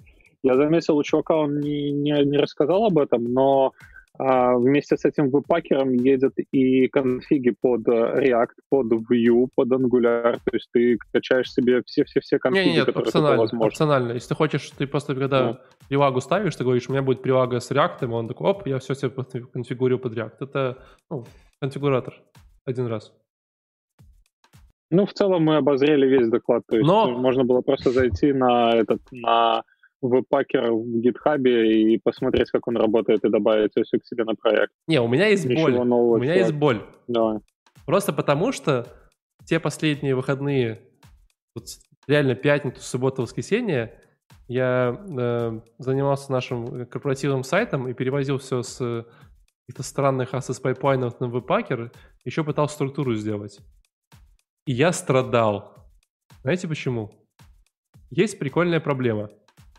Э, во-первых, э, это чуть ли не первый раз в жизни, когда я понял, что мой Mac реально слабая машина. Ну, прям вообще. Ну, то есть, типа, ты просто, типа, запускаешь компиляцию в, там, 15 страниц своего статического сайта и ждешь, типа, 10 минут, идешь, завариваешь чай, гуляешь, возвращаешься. Вот. А есть добавлено... У тебя оперативы? А? Через Webpack, да. Да. Сколько оперативы на твоем маке? Не оператива, CPU заканчивается. Оператива норм. CPU заканчивается. Да. Вот. Ты про Webpack или Webpacker? Ну, просто как ну, бы, опять же, на веб-паке это, ты это, можешь это, это все сконфигурировать. Это лишь одно и то же, ну, поверь. Это веб-пак, это не веб-пакер. Ну, веб-пакер, как, как, как э, частный случай веб-пак. Э, в чем прикол? Нет, так может ты говоришь... Может, ты говоришь про то, что ты используешь вот этот Zero Configuration, и тогда да, тогда понятно, в чем твоя боль. Слушай, ну я же не такой тупой, чтобы не пойти, не посмотреть, на то, как там что сконфигурировано, посмотреть, разобраться и понять, что типа да, там все кэши, все работает, все нормально. Тут не в этом идея. Э, идея в другом, что реально, когда ты пишешь свое Rails-приложение, ты в HTML обычно, да, типа, ну, ссылаешься на картиночки. Вот. Ну, ты говоришь, что вот у меня тут логотипчик где-нибудь там в хидере или прочее, прочее. Вот. И чтобы сослаться на картиночку, как бы у тебя есть два варианта. Первое, оставлять все эти картиночки в старом Access Pipeline, там картиночки, CSS, то они, в принципе, рекомендуют. Они говорят, ребята, JavaScript пишите на веб-пакере, картиночки CSS оставляйте в Access Pipeline, потому что он, типа, прекрасен. Для меня это немножечко странно, если мы уже обрабатываем весь наш фронтенд э, в то как бы зачем нам оставлять в Access Pipeline какой-то кусок. Поэтому я переносил все. Но возникает интересная проблема – Э, в том, что когда ты ссылаешь на картиночку, она должна быть обработана веб-паком. Ну, то есть фактически там веб-паке настроен так, что он создает свой JSON-файл, в котором говорит, вот эта картиночка, она так вот обработана, лежит вот там. там. Ну, точнее, вот этот путь, он там так вот обработан, лежит вот там. Если ты картиночку нигде э, не импортировал у себя э, внутри веб-пака, то он ее не найдет. То есть он есть какая-то статическая, статическая картинка, которую он не находит. Поэтому официальная рекомендация э, документации веб-пакера, типа, пацаны, берете вот этот код, вставляете, и все будет работать. А код, все, что он делает, он берет все твои картиночки и просто импортирует тебе в веб-пак. Просто на сайте у нас 120 там, или 150 картинок, которые нужно еще в разные разрешения порезать. Их очень много. И каждый чертов раз, когда я обновляю какой-нибудь бандл, он идет, берет мои картиночки и каждый раз их режет и импортирует. Я, короче, просто бесился. Как это вообще не сходу, я не знаю, но я просто хотел поделиться своей болью. Э, тут было потрачено примерно 25 часов моей жизни. Какая, какая-то дичка. Да. Короче, картиночки все еще, э, все еще тяжело делать в мире фронтенда. Вот, так веб-пакер ок. Э, я сказал, что это было хорошее, правильное решение. Вы уже везде вы переехали у себя на веб-пакер? Слушай, не знаю насчет везде. точно могу сказать, что наше, так сказать, фронтенд отделение постоянно поливают его грязью. И их можно понять, потому что ребята, которые э, шарят веб-паки, могут там настроить все, что угодно, как угодно, они, конечно, им страшно с этим работать. Примерно, не знаю, как мне с почти каждым клиентским рельсовым приложением, которого я плачу, когда вижу, как люди могли так написать. Вот. А веб-пакер такой по умолчанию. Но, тем не менее, а, наверное, в большинстве проектов по-прежнему он. Скажи, но поэтому его же а. можно достаточно легко настроить. То есть там же есть возможность вот эти environment конфигурировать, и все очень нормально. Можно, но в итоге получается, собственно, возникает вот этот самый вопрос. Но зачем тогда веб-пакер, если я ручками все могу настроить? Это действительно а, мало чего он дает. Ну, помимо, наверное, единственное, что он дает, но мне из полезного, там встроенную а, легкую интеграцию с рельсой в плане того, что тебе не надо там, запускать дев-сервер постоянно и думать вообще об этом, если ты бэкэнд-разработчик. Вот пакеры за тебя все сам скомпилирует или запроксирует куда надо. И для бэкэнд-разработчиков пакер хорошая штука. Его настроил его фронтенд коллега, он не знает, что там происходит, и все работает, как правило. Для фронтенд-разработчика это преграда, которую приходится преодолевать, но... А, а... а если а если какой-нибудь мейк, и все, и тебе не надо? GTC минус-минус? Да не, на самом деле есть, мы, то есть до веб-пакера мы у нас там практически в каждом проекте на самом деле было изобретено примерно одно и то же, ручками написанный почти тот же самый веб-пакер, только лучше, который не оборачивает веб-пак там, а, а веб-пак запускаешь а, сам, а рельса умеет знать, как он работает и куда ходить. Есть даже на самом деле гемы уже, они не очень популярны просто за счет популярности веб-пакера, а, которые позволяют работать и с веб-паком, не, не предоставляя вот эти вот opinionated настройки. И даже с другими сборщиками, на самом деле. Называется Rails External SS Pipeline или просто External SS Pipeline. В общем, на самом деле классная, простая штука. Вот примерно так мы работали с веб-паком до веб-пакера.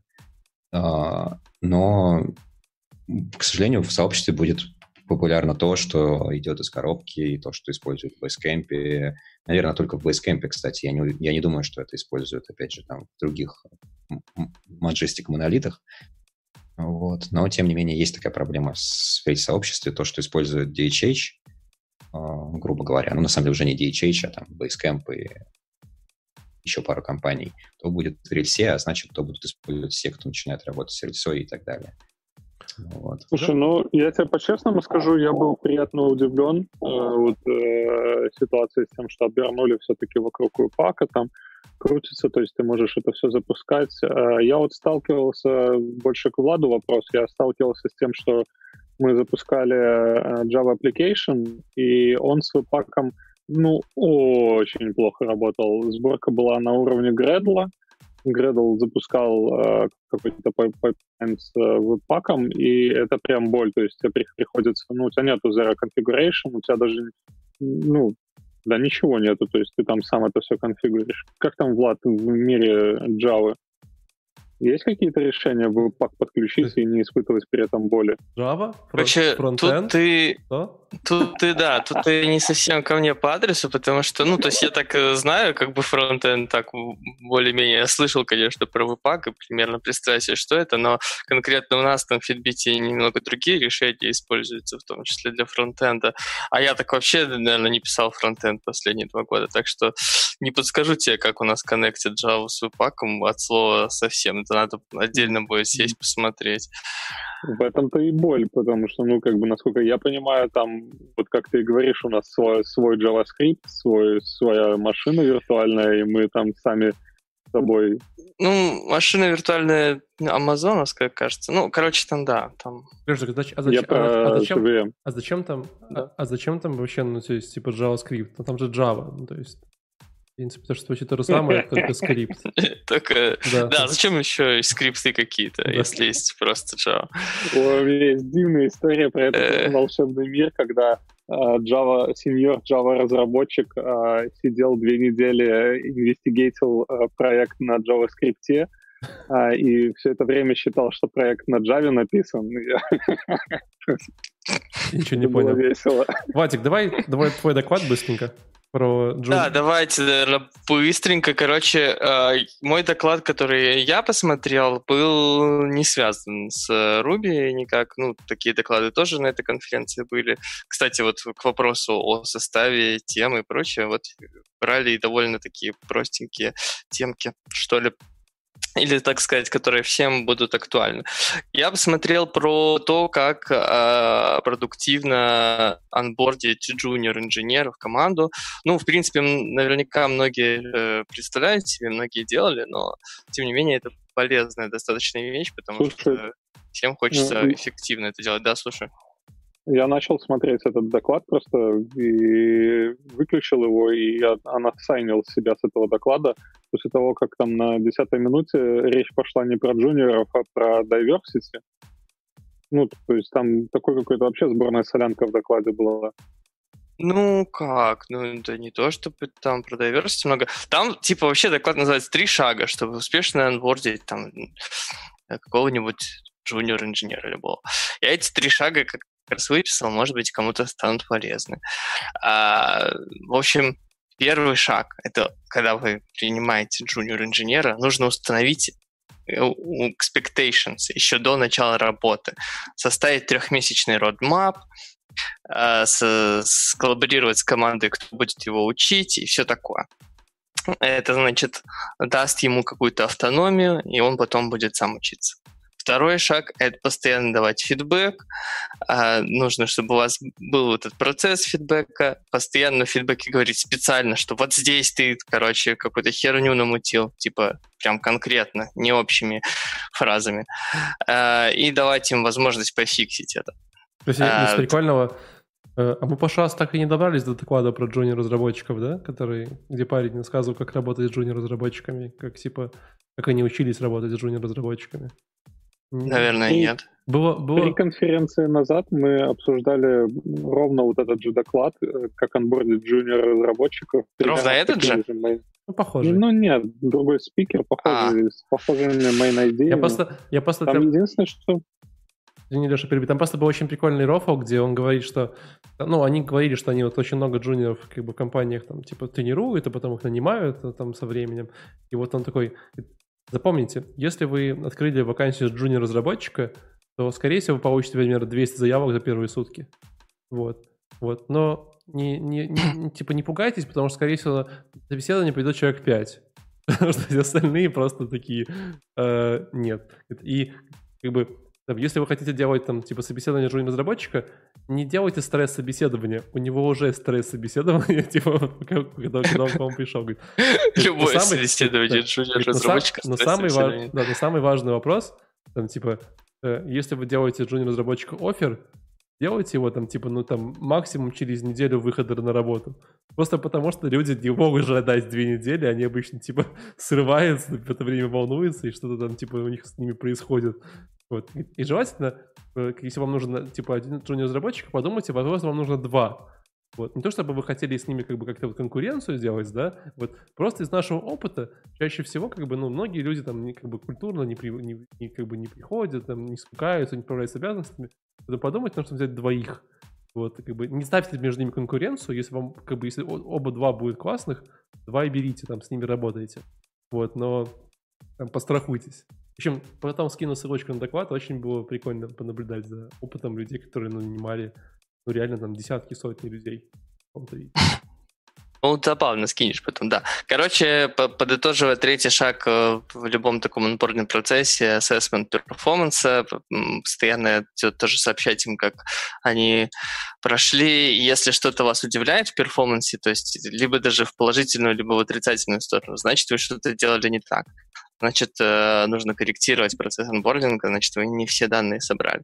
Но вообще, э, в целом, весь этот доклад натолкнул меня на мысли, типа, Uh, ну, понятно, что мы там иногда нужно там набирать этих джуниоров, там учить их, все такое. А вот uh, в ваших компаниях кто как с этой политикой? Потому что, например, я вот задумался, у нас в Fitbit вообще нет первой ступени, то есть вообще, в принципе, нет джуниоров от слова совсем. И вот эта тема вся довольно забавная. У кого как еще с этим? Ну, у нас то же самое. У нас джуниоров очень мало. Их берут там скорее каких-то курсов питонских, и особо нету джуниоров. По фронтенду точно нет ни одного джуниора. Угу. Ну, самая компания редко нанимает именно джуниор-разработчиков с рынка. Вот, э, это вообще отдельная история. Будет чаще всего это все-таки какие-то там, образовательные курсы, вот вся такая история. Э, я думаю, да. Просто потому что, опять же, найти человека, джуниор-разработчика на рынке по вакансии, ну, во-первых, еще раз, это, это 50 собеседований, скорее всего, возможно. Это прям очень, ну, очень большой, э, большой contribution. Поток вот. большой. Ну, большой поток, большой contribution, вот, и э, много усилий. Все переживают, нервничают, волнуются, в общем не самый приятный. Ну, вот интересно, получается, что ли, что это прерогатива только вот таких вот больших компаний, как какой-нибудь там EPAM или там, как в России, я знаю, Luxoft э, и прочие, которые могут создать свою базу курсов и потом свою лабораторию и прочее, только вот для них это актуально. Нет, не совсем так. То есть я думаю, что как бы даже э, будучи какой-нибудь небольшой компанией, вы спокойно можете сделать свои курсы. Вот это достаточно несложно, не, не если вы их задались вопросом. Ну, я заходил со стартапом, то есть э, джуном в стартап, и у меня есть еще знакомый, который точно так же джуном в стартап улетел. Типа с рынка? Повалился. Ну, типа без, не, не с курсов, а типа вот так вот да, по вакансии. Да, да. Угу. Вот, да, мой приятель по, по знакомству, то есть типа ребята стартанули стартапы, нужно было, кто будет заполнять э, там контент или там нужно, кто, кто конфигурить этот контент будет. И в итоге он на, по-моему, на шарпах пишет, ну, все окей. Да, я да. вот так и начинал. Тоже стартап какой-то? Да, я начинал с менеджера, так сказать, контента образовательного. Ага. Вот. Стал CTO, потом ушел и стал марсианином. как краткая история жизни.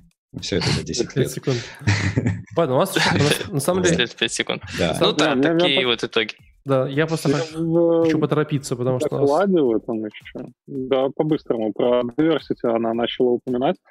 Мне понравилось, что... По-быстрому не получится. Не, давай, ну, давай, Блин, ну, давай по diversity потом. кайфовая темка. Ну, ну, ну, А Какого где ты именно... Я вот что-то так... э, Может, я как-то Она в пропустил. самом нач- начале рассказывала про кейсы, когда у тебя, э, может быть, э, в компании такие кейсы происходили, что ребята писали для приложенька и тестировали его, ну, человек тестировал его с белой кожей, да, и э, в интерфейсе, когда начал пользоваться приложением человек с э, черной кожей, то оказалось, что интерфейс сливается и, и не видно, то есть взаимодействие э, ки с э, приложением. То есть, ну, какой-то такой странный кейс, но а, а, она призвала то, что разно, как, вносить разнообразие в свой, в свой, в свой круг разработчиков. Но опять же, я не представляю, как это делать в СНГ. Ну, типа, ты, как найти... ты когда-нибудь слышал про латексные точку? костюмы или БДСМ? Ну, кстати, эта тема действительно э, довольно долго, если так прям глубоко обсуждать. Но я могу такой вот пр- просто подкинуть копилочку фактик, что э, ну, как бы мы американская компания, Fitbit, все дела, и в том числе вот в Минском офисе СНГшном когда-то тоже получили такое, что надо бы нам более diverse, ну, хотя бы в плане полового разнообразия, да. Некоторые вакансии, э, я прям точно знаю, они у нас создавались, и там было прям специально прописано, что только, типа, женщин рассматриваем на эту вакансию.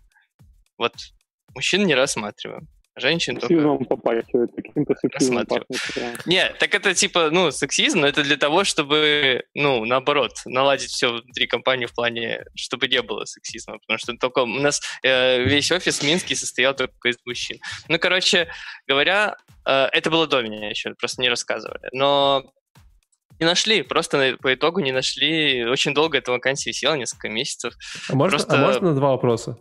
Во-первых, Да, ты только можно. что говорил, типа, что вас э, весь м, офис стоял из мужчин, потом сказал, это было до меня. Это важно уточнить, что это значит. Объясню. Это, это вакансия, вся, весь этот эксперимент был до меня. А, а состоял... Он и сейчас состоит, по-моему, у нас разработчиц... Ну, короче, очень мало. Вот, а, втор- а второе, э, если вы как бы только там подучились, то с вами в эфире самый э, гендерно сбалансированный подкаст э, на Ютубе сегодня в эфире. Вот. И я хочу поговорить с вами про доклад Аарон Паттерсона, потому что это очень знаковая культура, культура, личность в нашем комьюнити. Вот. Руби разработки. Да, да, да, да. Потому что, ну, вот честно скажу я вам, наверное, вот смотря вот все доклады, которые мы уже смотрим с вами тут полтора года, вот, все еще доклады Паттерсона всегда самые смешные. вот во всем, среди всех, всех, всех. То есть, в принципе, э, Паттерсон сам по себе Мы ее очень уже смотрели? комичный. А? Мы ее уже смотрели? Кого смотрели? Ну, доклады с э, этим человеком. Нет, мы его не смотрели, но я как бы я просто его знаю, к нам приезжал часто, вот, и как бы он же на самом деле очень много загоняется по комедии, по как бы вот по wordplay, по каким-то таким вот вещам, вот, поэтому все его доклады всегда не очень такие угарные, лахочные. Вот, кстати, к сожалению, я как-то вот, вот в оффлайн версии у него не получилось так передать, как обычно у него в онлайн получается, да, то есть как бы он пытался, было даже местами смешновато, но не так хорошо, как обычно. То есть таки вот это вот обратный фидбэк аудитории, для него это очень важно. Вот. Но обычно, чтобы вы понимали, это вот такой стандартный план доклада Паттерсона. Э, Чувак выходит на сцену, да, э, 20 минут рофлит о какой-нибудь херне, просто какой-нибудь херне, типа, это как он, типа, делал э, лоток, который меряет, там, знаешь, когда кошка покакала и что-нибудь такое, или как, типа, э, в Минске, там, знаешь, в самой свободной стороне заборы из колючей проволоки, типа, ходит конференция, что-нибудь об этом. Вот, просто все очень сильно смеются, он сам смеется просто с каждой своей шутки очень сильно и долго, вот. Потом еще минут 10-15 он рассказывает, как он что-нибудь хакал или что-нибудь веселился, какую-нибудь электронику. Вот. И после этого минут 20 он рассказывает что-нибудь важное. Типа, вот. Поэтому, если вы человек, который не любит такие штуки, смотрите последние 20 минут, всегда поймете в чем, в чем суть. Вот. Вот в этот раз он говорил, что ему нужно было снять видео, и он, типа, купил новую камеру, ну, потому что надо снять видео на хорошую камеру. Я думаю, Вова тоже купил камеру в этот раз, да, и наушники, и под микрофон, чтобы снять. Нет? Да были? Нормально. Вова были, у Паттерсона не было. Вот. И он, короче, обнаружил, что камера находит по... Ну, в камере есть приложение, приложение коннектится к Wi- через Wi-Fi камере, а, а, ну, типа, и это все как бы можно хакнуть, и она ходит по HTTP, и он намутил, короче, тему с, типа, с прокси-сервером, который, типа, он приложение коннектится к Wi-Fi к своему компу, она по HTML ходит на камеру, и он, типа, снифил трафик, вот, кстати, это можно сделать сильно проще, он сделал, я знаю способ другой. Ну, неважно. И он, в общем, хакнул камеру, э, разобрал протокол и, мог просто написал Ruby скрипт, который забирал у него фотографии с камеры просто когда он ну, сидел на компе. Вот. А, ну, то есть Ruby — это все-таки болезнь, да? Ну, типа, быть прикольным чуваком-хакером, да, болезнь. Вот. А, из интересного, что он рассказывал, он, он как бы опять говорил свою, наверное, любую, любую любленную тему про перформанс. Вот, он как бы часто о нем говорит со сцены. И вот этот раз он рассказывал о том, как э, к нему пришел какой-то его коллега. А Паттерсон, кстати, куда ушел? Он же в GitHub все? Да? Он э, в Shopify. А, в Shopify, да? Угу. Он как-то меняет эти топовые компании каждый год или каждый два? Ну, как-то, по-моему, а, в GitHub он уже был, наверное, почти лет 5, а то и больше. До этого был Red Hat. До этого не знаю. Я, я думаю, Microsoft просто ему заставляет, заставляет ставить винду на комп. Вот. Но не важно. Важно, что а, он рассказывал о том, как, как они фиксили перформанс баг. Вот. Это очень прикольный баг. Реально я такой, типа, чё? Э, что вы понимали, на пальцах объясняю, да? Вот, вот есть, допустим, у вас какая-то модель, которая входит в базу, допустим, user, да? И вы пишете, вот, типа, используя э, ORM, который называется Verisi Active Record, вы пишете user.where ID, там, типа, там, двоеточие IDs, там, ну и все. То есть ты говоришь, дай, пожалуйста, мне их юзеров вот с этим айдишником, из этого массива айдишников, да? Потом ты идешь и пишешь where ID, там, двоеточие, э, там, типа, преобразуем эти айдишники в строку, условно говоря, да, и как бы вот дай из этой айдишник из этой строки. И так получается, что вот это, когда ты преобразуешь айдишники в строку, а не передаешь их массивом, то э, у тебя на 70% быстрее как бы все работает. Вот. Быстрее? Быстрее, на 70%. Почему-то я вот когда ты ввел к этому, начал думать, что сейчас будет медленнее. Ну, мне кажется, чуть-чуть правильнее сказать, что э, не, не, не айдишники в строку, а суть в том, что ты, грубо говоря, кусок уже готового SQL запроса вставляешь вместо... Ну, ну я упростил, да, да. да а не, соответственно, объекты там своего там любимого языка, которые там под капотом твоя ORM сама правильно строит запрос. Да, а, типа все. просто строкой в SQL, типа вот. Ну, условно говоря. А, ну, массив айдишников, да, пихаешь ага, строкой. Как бы. Ну, то есть ты как бы, ты, скажем так, понятно, что ORM под капотом как-то массив айдишников преобразует в вот эту строку, да? Ну, потому да, что ну типа хреново но, как-то Да, но, но только, только ты, ты вот используешь точно такой же синтезис этого ORM, да, преобразуя его в строку сам, получается на 70% быстрее. И ты такой, типа, чё? Типа, какого фига? Вот, и э, они реально, я, честно говоря, ну, он реально очень подробно, очень круто рассказал, как они вот, типа, этот баг хантили, как они смотрели, как они дошли до чего-то. Я очень удивился, что они занимались этим три месяца, он сказал, вдвоем. Вот если бы я на работе три месяца этот баг чинил типа вдвоем, то как бы я, наверное, надеюсь... Они... Ну, как ты видишь, он уже работает в другом месте. Да, да. Не является ли это причиной того, что... Аарон, нам нужно, нам нужно поговорить о твоем перформансе. Я занимаюсь перформансом уже три месяца. Вот, но э, проблему они почти починили. Э, там есть свои прикольные технические нюансы, почему у них это не получилось сделать до конца. в итоге это стало э, работать медленнее, быстрее не на 70%, а на 18%, если Вот. Э, но как бы Паттерсон говорит, что мы эту штуку дожмем. И тут Вова подметил правильный комментарий, что на самом с точки зрения разработчика ты вот не должен, должен думать о том, что вот если ты сейчас строку пошлешь, да, то как бы вот будет быстрее. Да? Ну, то есть пошлешь ты строку или массив, должно примерно приводить к тому же результату. Ну, потому что для тебя это как бы практически то же самое. Ты не должен понимать, что там внутри строится ST-дерево, пытается там обход, все такое, тебе вообще пофиг.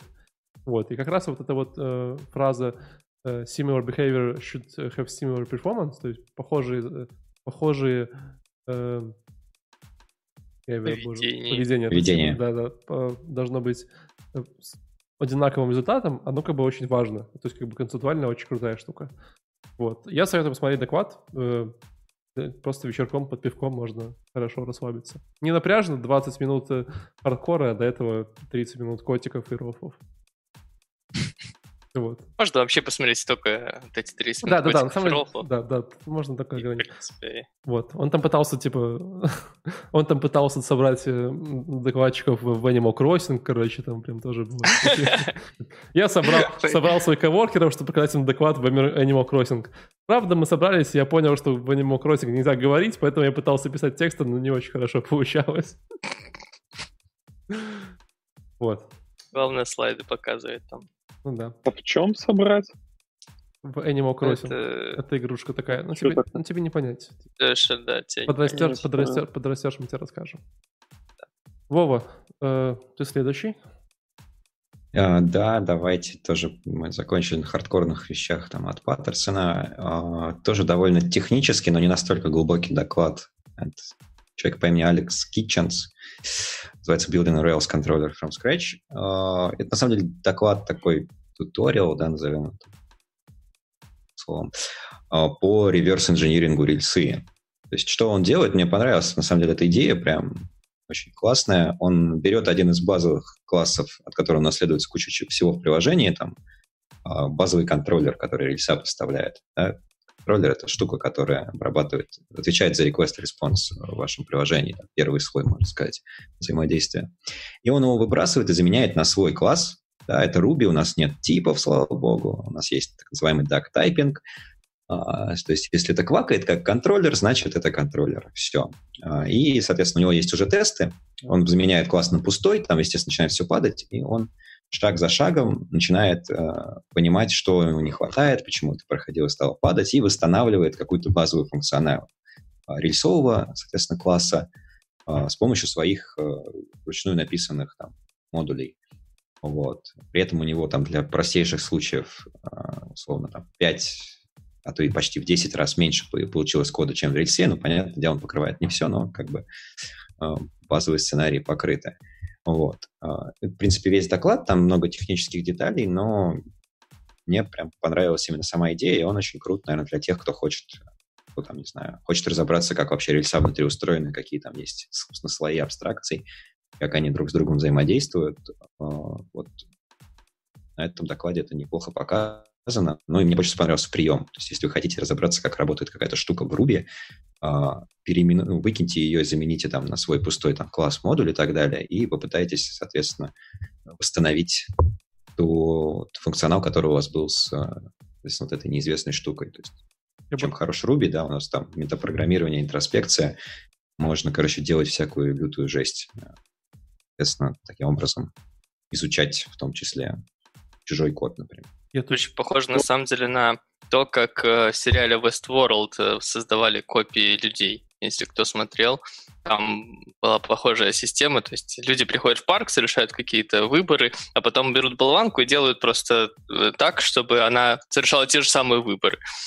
И как бы и считается, что это копия человека. Вот примерно, видимо, то же самое.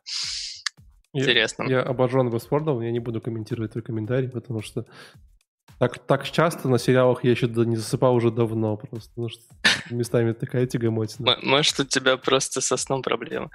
Да как раз нет. Слушай, ну... Ну, получается, у тебя, у тебя получается красный, красный этот лог, и ты потиху прописываешь все методы, все это, да? Да, да. Да, да. И это легко, хотите сказать.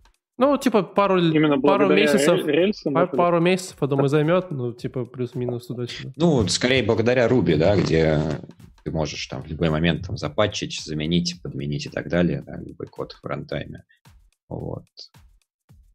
Там неплохие приемы, собственно, дебагинга он тоже там показывает местами, да, что он делал. Так что... Слушай, да, Леша, там... Качественный, короче, продукт, я так скажу. Рекомендуешь посмотреть. Да, но для тех, кто не знает, как, собственно, рельса внутри устроена, это хороший доклад, который хорошим способом это доступным, на мой взгляд, показывает. Класс. Леш, там вот. ты хотел поговорить про экшен текст. Да, ну, на самом деле о нем особо нечего говорить. Я хотел скипануть, потому что это прям, а, как, как мне показалось, не очередной туториал, как, как пользоваться экшен текстом. насколько я понимаю, у вас есть э, какой-то джем, который гем, который э, связан с э, это, полем, полем ввода, у которого есть там предопределенные какие-то кнопочки, отвечающие за то, чтобы текст стал жирным, не жирным.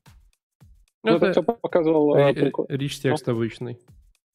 Да, да, да. Ну, он, он показывал все это на примере когда тебе нужно ввести, допустим, заменьшенность какого-то пользователя в твоем комментарии, и как это там делают э, обычные разработчики, сохраняют э, имя, имя пользователя в, в своей таблице, и потом, когда ты просматриваешь комментарий, ты подставляешь э, имя пользователя. Он это все расширил тем, что нужно сохранять ID-шник, и тогда у тебя за счет этого э, при если когда-либо пользователь отредактирует свое имя, то а, в комментарии а, будет постоянно показываться актуальное имя пользователя и актуальная ссылка на этого пользователя.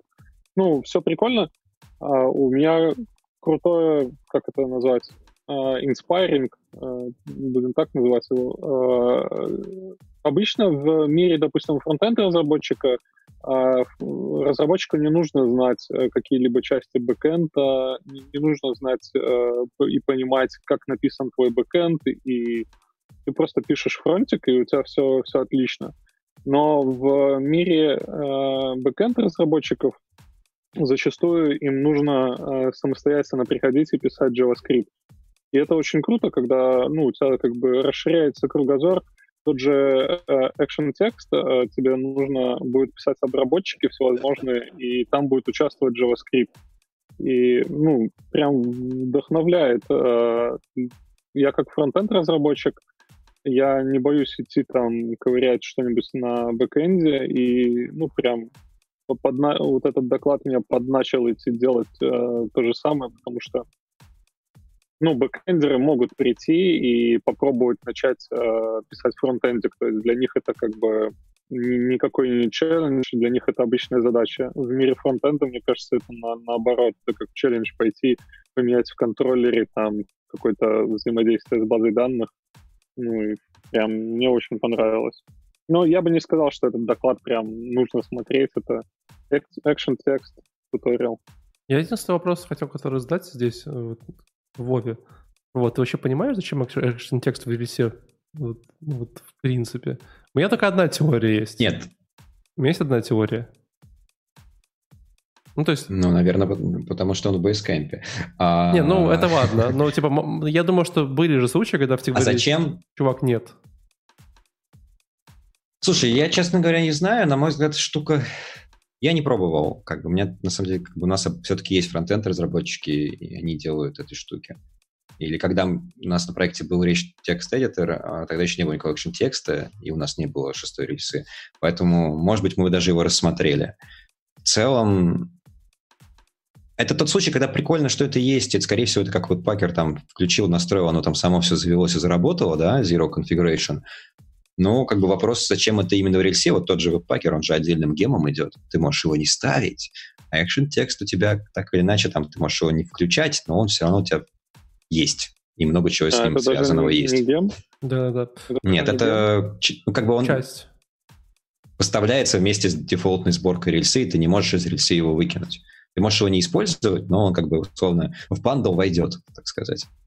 Ну, у меня есть одна теория, почему это типа пропихнули в рельсу это то, что как бы, ну, rich текст, как бы их же там, ну, как бы вот дофигища, миллион, да, ну, то есть сколько хочешь, там, типа, ВК HTML, это всякие, ой, ВК HTML, эти, э, э, ЦК, ЦК, Editor, визивиги, ну, там прям тысячи, вот. Но есть одна, одна штука, которая явно вот всегда, когда ты начинаешь работать с визивигами, прям супер боль. Это загрузка картинок. И вот, то есть это прям вот всегда с любым бэкэндом, и такой, о, типа, знаешь, там, типа, началось, мне нужно вставлять картинку, до свидания. Вот технически экшен текст сразу дает тебе вот из коробки, и ты, ты, тебе не больно. То есть, наверное, вот только поэтому можно вот немножко его погладить, сказать, что он хороший. По-другому никак. Ну и, кстати, это, этот чувак тоже отметил э, про картинки в экшен тексте, что тоже очень удобно этим пользоваться. Ну, слушай, мне кажется, если рассматривать э, рельсу как э, фреймворк, как, допустим, я не знаю, я, наверное, очень сфейлю, если буду сравнивать с такими штуками, как э, Sitecore, там, с э, CRM-ками, но большинство э, этих вещей э, включает в себя подобные там rich-тексты и экшен-тексты для того, чтобы тебя просто кинул филд этот, и у тебя уже все работает. Ну, то есть почему, почему бы и нет тогда? Ну, все-таки CMS фреймворки — это разная история. Ну, давай не будем ходить в эту сторону, а то мы тут можем огрести по щам. Вот. Э, последний доклад Вова на сегодня. Я так понимаю, от, от соплеменника. А, да. да. Хотел было сказать, что я сейчас пойду кота принесу, но, блин, кот, короче, сбежал. Ты захотел, чтобы кот, кот рассказал доклад? Кот рассказал, да, кот понимает по-татарски. А мы понимаем по-котярски. Ну, придется, придется. А, окей, ладно. А, да, доклад э, Коли Сверчкова, это тоже марсианин. К сожалению, вот его первая потенциальная поездка на RailsConf оказалась поездкой в соседнюю, единственное, не знаю, как он там живет, комнату на диван. Вот, для записи всего этого дела. А, доклад про GraphQL, на самом деле, вот если нас кто-то еще смотрит, меньше, кстати, уже слились люди. А, давайте ставить плюсы-минусы, давайте интерактив. GraphQL круто, это плюс, GraphQL плохо, это минус, GraphQL очень плохо, можно что-нибудь еще написать. Два минуса. Ну, донат, донат, можно донат ты, типа, может, денег не соберем. Ну, слушайте, мы на самом деле уже какое-то довольно-таки продолжительное время, на удивление, живем без э, докладов про GraphQL. Я просто то выбирал конференцию. Ну, они периодически всплывают, да, да, да. да то есть...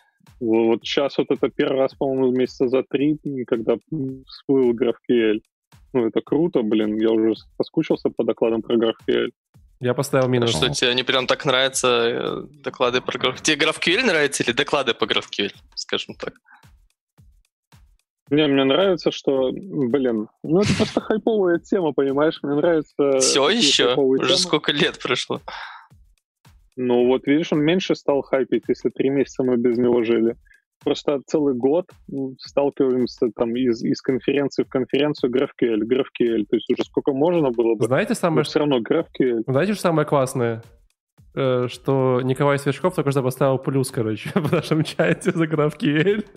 Вот. Мне кажется, самое классное, если он поставил минус, это было вообще просто идеально. Вова, давай кратенько, про что рассказывал?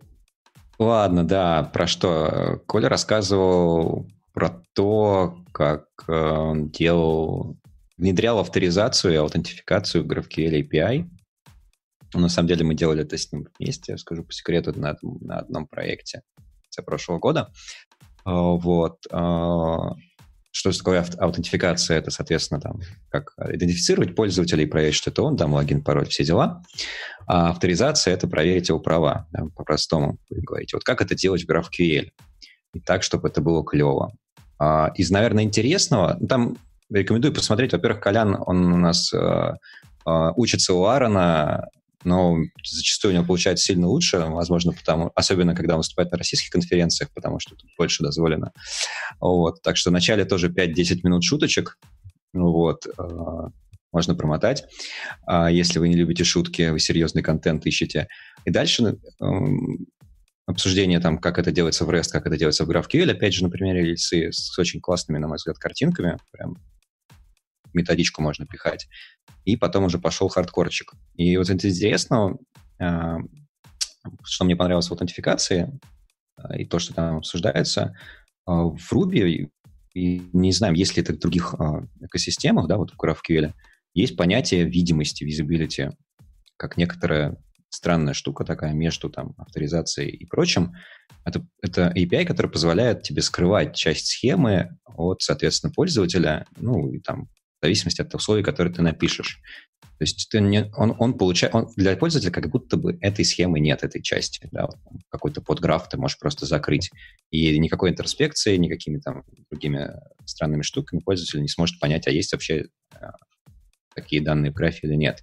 И, собственно, идея как раз, которую рассказывает Коля, это то, что использовать эту фичу для аутентификации.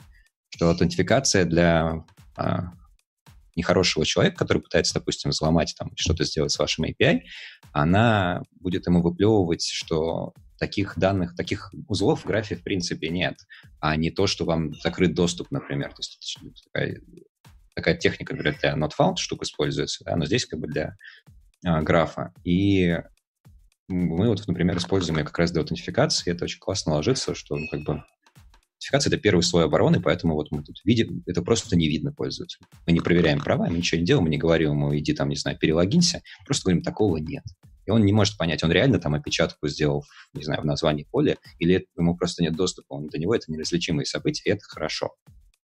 Вот. Дальше много технических деталей про GraphQL Ruby и рекламы моего фреймворка Action Policy, который я здесь еще раз рекламирую. Вот. Очень хорошо зашла, потому что у GraphQL Ruby, представляете себе, есть про-версия библиотеки. Есть это есть open source движок, он, по сути, единственный а, в мире Ruby есть а, реализация GraphQL серверная, а, и api писать. Там есть, конечно, другие, но это несерьезно. Вот.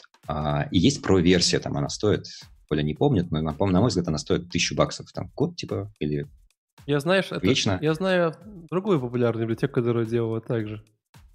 И там, по-моему, человек, человек уже купил себе вторую или третью яхту, я думаю. Ну, он зарабатывает, э, по-моему, последние там годы, да, это миллион плюс в год. Да, да, да. Не рублей, и даже не белорусских рублей.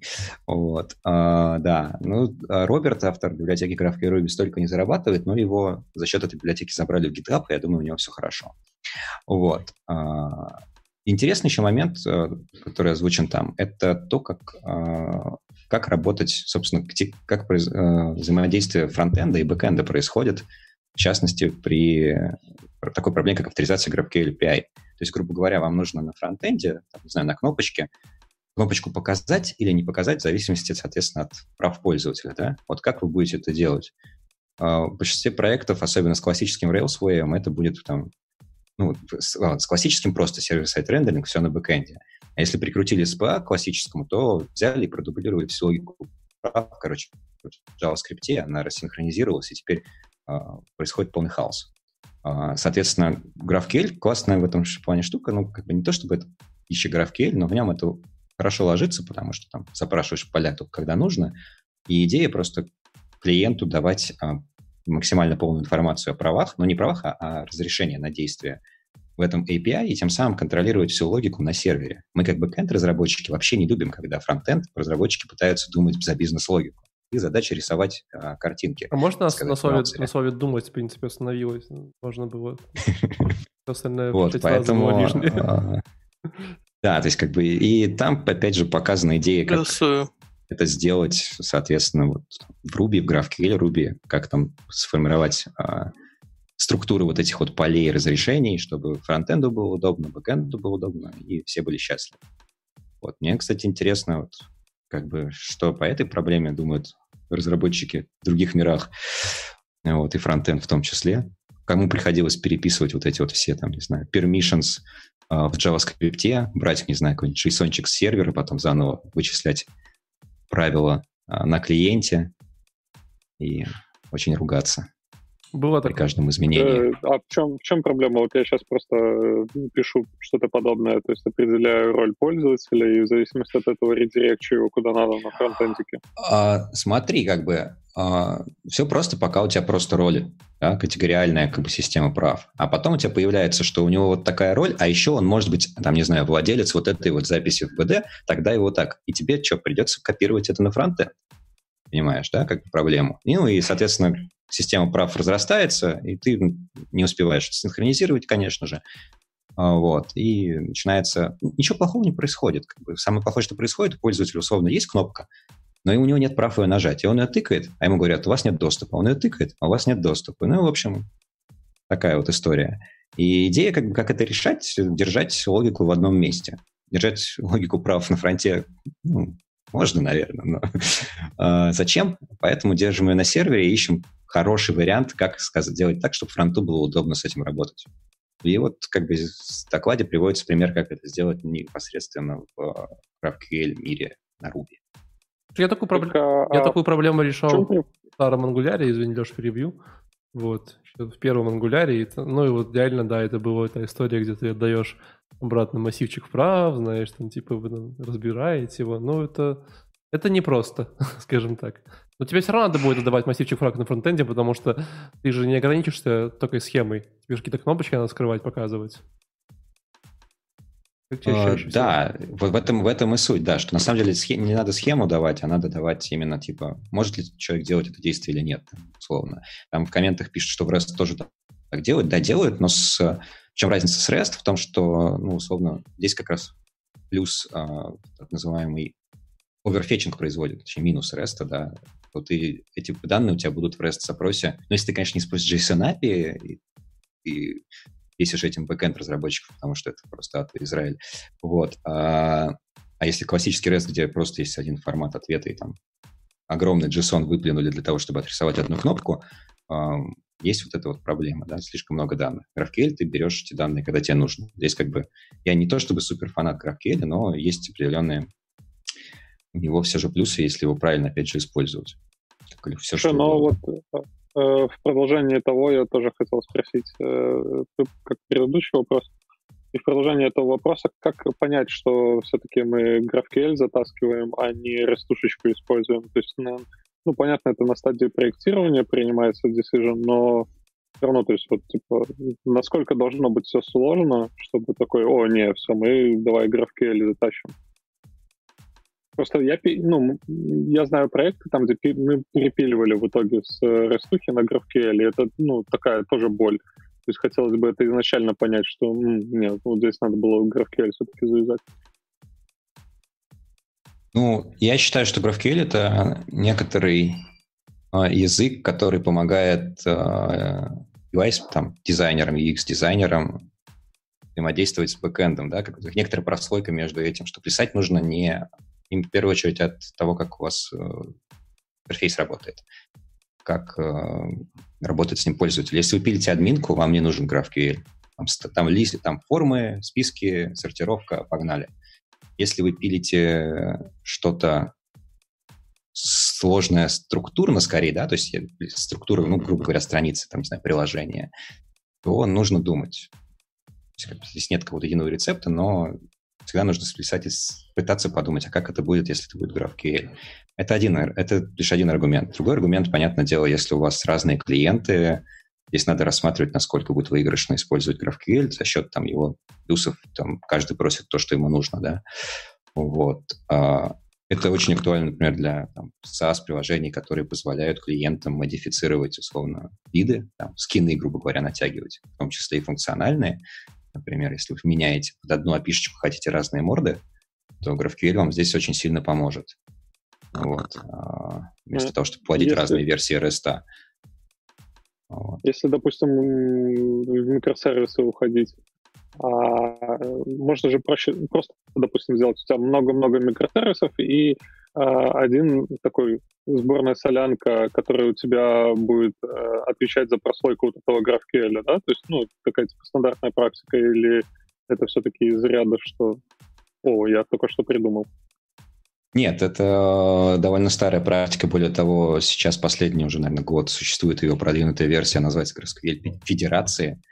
На эту тему есть доклад другого моего коллеги Сергея Пономарева на этапе Тверь I.O тоже не так не довольно свежий, советую посмотреть. И на одном проекте у нас такая штука была более того. Это именно то, о чем ты говоришь. Есть микросервисы, и есть между ними гейтвей, который их склеивает, и клиенту отдает а, единую схему.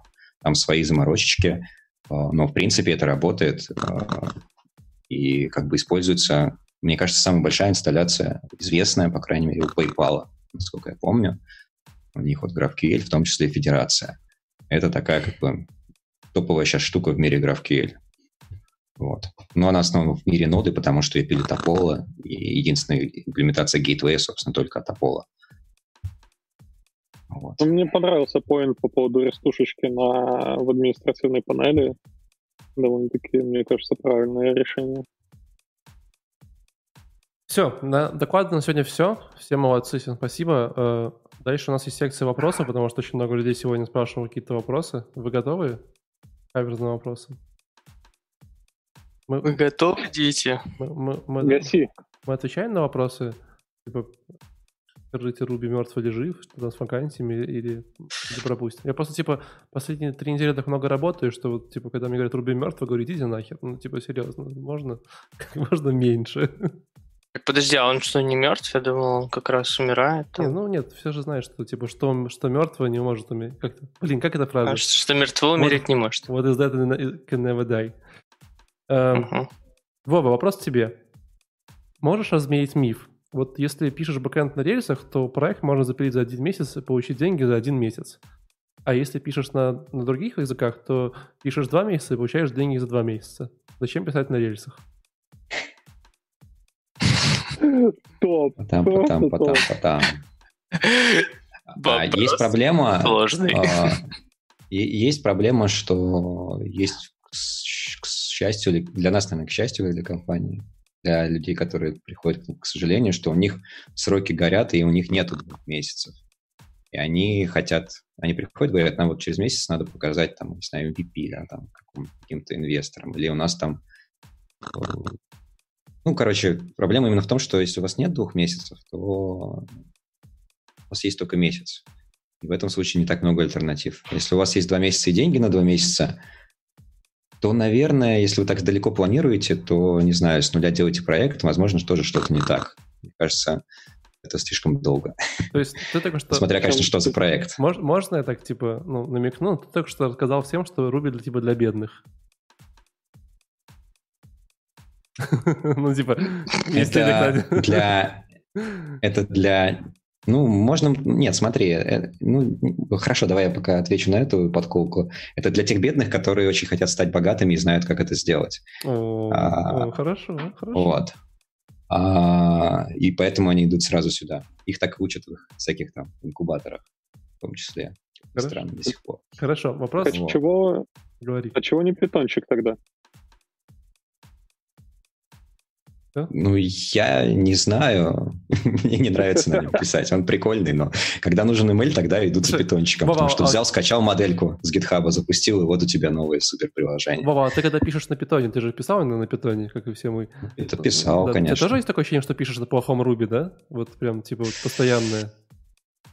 Ну, так вот, Да, особенно с, вот с этими, знаешь, глобальными там функциями, как, не знаю, как они правильно называются, там вот этот append, вот это вот, вот это вот все. Это, даже, я бы сказал, ты знаешь, как это взяли PHP и Ruby скрестили, и вот что-то, короче, и отступов добавили для Я- я- красоты. Как кофе-скрипт.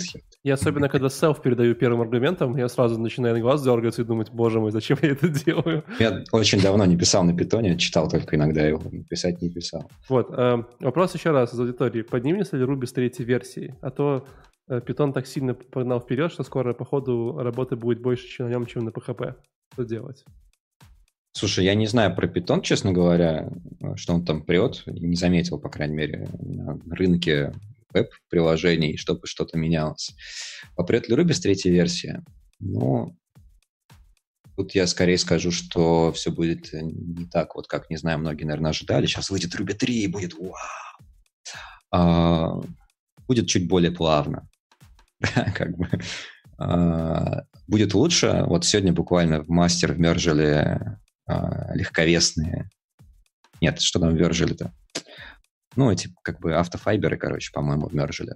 Сегодня уже? А, а вот прям буквально за часик до конференции я видел там Сэмюэль Уильямс писал, что против мержили мастер. Я не смотрел. Но как бы это хороший шаг вперед. То есть Ruby планомерно развивается, там нет супер того, что все выпустили третью версию и там все супер стало лучше. Нет, все будет чуть-чуть лучше, чем в 2.7. Вот. Кроме с конкурентностью пока загадка, на самом деле, по-прежнему. А, Большая часть работы, она невидима обычным людям. Вот. Но э, могу сказать так, по, по, там, по рабочим, так сказать, проектам, я вижу, что Ruby никуда не девается. Есть, ну, то есть реально в прошлом году мы там работали над проектом, который был условно, в начале года заново сделан стартап на Ruby, понимаете? Там, казалось, скажи кому-нибудь в России, типа, о, в 2019 на Ruby стартап начинаете, на рельсах, вы что, как, ребята, вы откуда вообще пришли? Из 2001 вот, а, когда еще не было рельс, ну ладно. А, а на самом деле так происходит. И это по-прежнему довольно успешные, причем стартапы. Их делают люди, которые до этого работали в фейсбуках, писали на других языках, но при этом они для своего стартапа берут рельсу, и это работает. Пока вот будет Слушай, ну- так. Руби не надо куда-то стреляться, у Руби и так все хорошо. Я, я вот сегодня хочу начать писать э, стартапчик свой на, на, на Ruby. А какую версию ставить? 2.7? Ну, последнюю. Всегда надо ставить последнюю. Как бы. Потом, потом не обновляться. Ну, а последняя какая? Сейчас третья, да? Сейчас 2.7. Что там? 2.7. Нет, сейчас 2.7, да. Так, а может вот. подождать чуть-чуть, когда третья будет? Третья будет 25 декабря. Э, пока она называется 2.8. Э, рабочее название, но все-таки есть надежда, что он, ну, по крайней мере, Мац обещал, что она выйдет как 3.0. Но тут интересный, кстати, есть. Э, я думаю, он, может быть, разыграет этот козырь. Он же обещал выпустить Ruby 3.0 в год Олимпиады в Токио. А в этом году не будет Олимпиады? Как мы понимаем, что Олимпиада 2020 будет в 2021 году. Возможно, это прикольная идея, как бы взять и Ruby выпустить тоже на год позже. Почему бы нет? Тогда Ruby 3.0 будет сильно лучше, чем сейчас. Ладно, у вас на Наталья что-то есть несколько вопросов, они все такие, типа, по фриланс, где джуном устроиться проще. У меня есть вопрос лично от меня. Я люблю его задавать людям. Это э, вторая твоя любимая технология после Ruby, Rails вот всего. Ну, вторая, наверное, не технология, а экосистема, может быть, даже правильно говорить, да? Набор телитов. А, такой сложный вопрос. Я, конечно, не, не, по, по экосистеме... Ну, типа, люблю докер, по вечерам запу- запускаю. Или, там, люблю... Не, ну, ну да, там были в чатике вопросы про докер. А, я все запускаю в докере. Я гемы разрабатываю в докере в основном. У, У меня как раз есть э, а, единый докер Compose, который умеет работать с разными папочками, там все красиво работает. Это началось с того, как я купил себе новый ноут, на нем просто ничего не было, и я все начал делать в докере. Все проекты у нас в докере. Ну, у меня, по крайней мере, в которой я работаю. Докер классная штука, но я бы не сказал, что это прям супер технология. Но это на, на сегодняшний день удобный инструмент э, портирования и э, рабочего окружения так скажем. Ну, то есть будем говорить, что вторая твоя любимая технология сегодня докер или нет? Любимая это, которая, знаешь, ты вот, есть работа... Нет, ну, любимая у меня технология первая, это на самом деле Erlang, а не Ruby. Окей, прямо Erlang. Вот. Но на нем я... Да, именно Erlang, эликсир. Это известная тема, я не очень люблю. Вот. Но в последнее время я на Erlang не пишу, конечно, потому что нет на нем работы. Вот, да и open source на нем сложно делать. Там как раз с экосистемой все не очень. Окей. Okay. Вот. Ну и, типа, okay. вопрос, который, наверное, про обучение. Вот. Э, если бы ты сегодня начинал быть молодым, успешным open source или не просто open source Ruby разработчиком, где бы ты учился самому, смотрел бы курсы, читал, читал ли твиттер э, Владимира Дементьева, э, что, что происходило бы? О, а я знаю, что есть у этого, у Рубероида какие-то курсы, да? Ну, это не важно, это, это другая история. Скорее, не, ну курсы я тоже могу порекламировать, но Скорее концептуально. Мне, Курсы, слушай, самому, что-то еще. Концептуально надо понять, а зачем вообще вы это делаете. А, вообще не стоит этого делать. Тут как бы... Ну, модно же, потому что. Особенно если вы хотите там open source и прочее. Модно, да, деньги платят. Вот один доклад, который мы не обсуждали про дебагинг, там как раз девушка, которая много лет перебивала с разными работами, потом все-таки решила, что надо кодить, потому что там деньги, вот теперь уже выступает на RailsConf. А, О, не, чувак, ну, ты с нами по шастнебам. Вот тут про балерину рассказывали, которая стала Ember разработчиком. Вот это вот хорошо было. А, ну, слушай, у меня, когда я, собственно, в одной онлайн-школе, которую вначале мы называли, преподавал, у меня был ученик, который там на Бали йогу преподавал или что-то такое. При этом рису учил, не знаю, как у него сейчас дела, я думаю, неплохо. И то, и то, в принципе. Ну, сейчас конкретно, наверное, с йогой не очень, да. А, но с Ruby нормально все. Вот. А, короче, я здесь э, плохой советчик, потому что у меня все-таки был хоть какой бэкграунд, я не, не изучал там программирование, просто с нуля до этого поваром был, скорее наоборот. Вот. А, онлайн-курсы есть хорошие, действительно хорошие, где можно прям с нуля или с какого-то этого. Нужно просто уметь их выбирать, как ну, отзывы искать знакомых классно, вот тоже делились опытом в процессе, когда говорили про джуниоров. Круто, если есть компании, которые набирают там людей без опыта на какую-нибудь странную работу, но дают возможность просто работать. У меня такая возможность была. Я был в стартапе там непонятно кем, но я начал чуть-чуть там патчить код там на PHP, и потом понеслось, поехало, я просто в свободное время начал заниматься. А потом, когда я уже стал там, главным, грубо говоря, технарем в этом стартапе, я брал студентов, которым говорил, вот, короче, тебе Ирланд, вот тебе книжка, вот ты ее за лето выучил, пришел ко мне в сентябре, я тебе дал задачу, ты делаешь. Ну, человек потом, как бы, не знаю, честно говоря, ну, прямо сейчас не, он работает, не знаю, но у него все хорошо. Вот. И можно пробовать искать, как бы спрашивать. Для этого подходит сообщество, в том числе там твиттеры, подкасты, прочие, вот где крутятся люди, которые, наверное, чуть больше горят именно технологией, да, они, наверное, знают, где можно пойти там поучиться и что-то поделать. Это как первый этап полезная история. Все, на этом вопросом сегодня все. Э, подкаст на сегодня все. еще похайпить хотел. Да хватит уже, ну сколько? Правда, два часа? Да последний, последний хайп. Правда, что э, заставляет злых марсиан устанавливать Твиттер и подписываться как минимум на Ситника? А, нет. Я думаю, это типа, знаешь, там, пришел на работу, э, завел аккаунт Джири, э, Твиттер, ну это поехало. Нет, такого нет? Даже джиры нет. Нет, у нас есть инструкция, да, но, наверное, самого, то, что заставляют, это шифровать жесткий диск на компьютере. Я из-за этого свои первые два дня не работал, потому что у меня просто полетела нахрен система на этом этапе. Зашифровал и, и, не, и не смог расшифровать. И все, да, и все, короче, пришлось там вообще Нормально. хардкорно все сносить. Вот, спасибо сегодня вот, да. большое, что зашел на огонек. Я был рад очень тебя видеть. Жалко, что мы в этом году спасибо не увиделись офлайн. за приглашение. Офлайн. Приходи ну, почаще. Да, надеюсь, хотя бы, может, к осени это закончится. Да, да, вот. А я, пока я не планирую да, далеко уезжать. Ты так говоришь, в этом спасибо. году еще год не закончился. Вот. Э, тем не менее, как бы не забывайте ставить ваши лайки, показывать ваши руки. Э, мыть свои руки — это самое важное. Вот. Э, важнее, чем даже ставить лайки на сегодняшний день. Вот Вова сейчас там пытается показать, наверное, своего кота чтобы что-то сделать. Я пытаюсь заполнить время Нет, эфира. Не дог... так, я так, не догнал. Так, так и не получилось. Вот. Спасибо, что вы были с нами. Раз.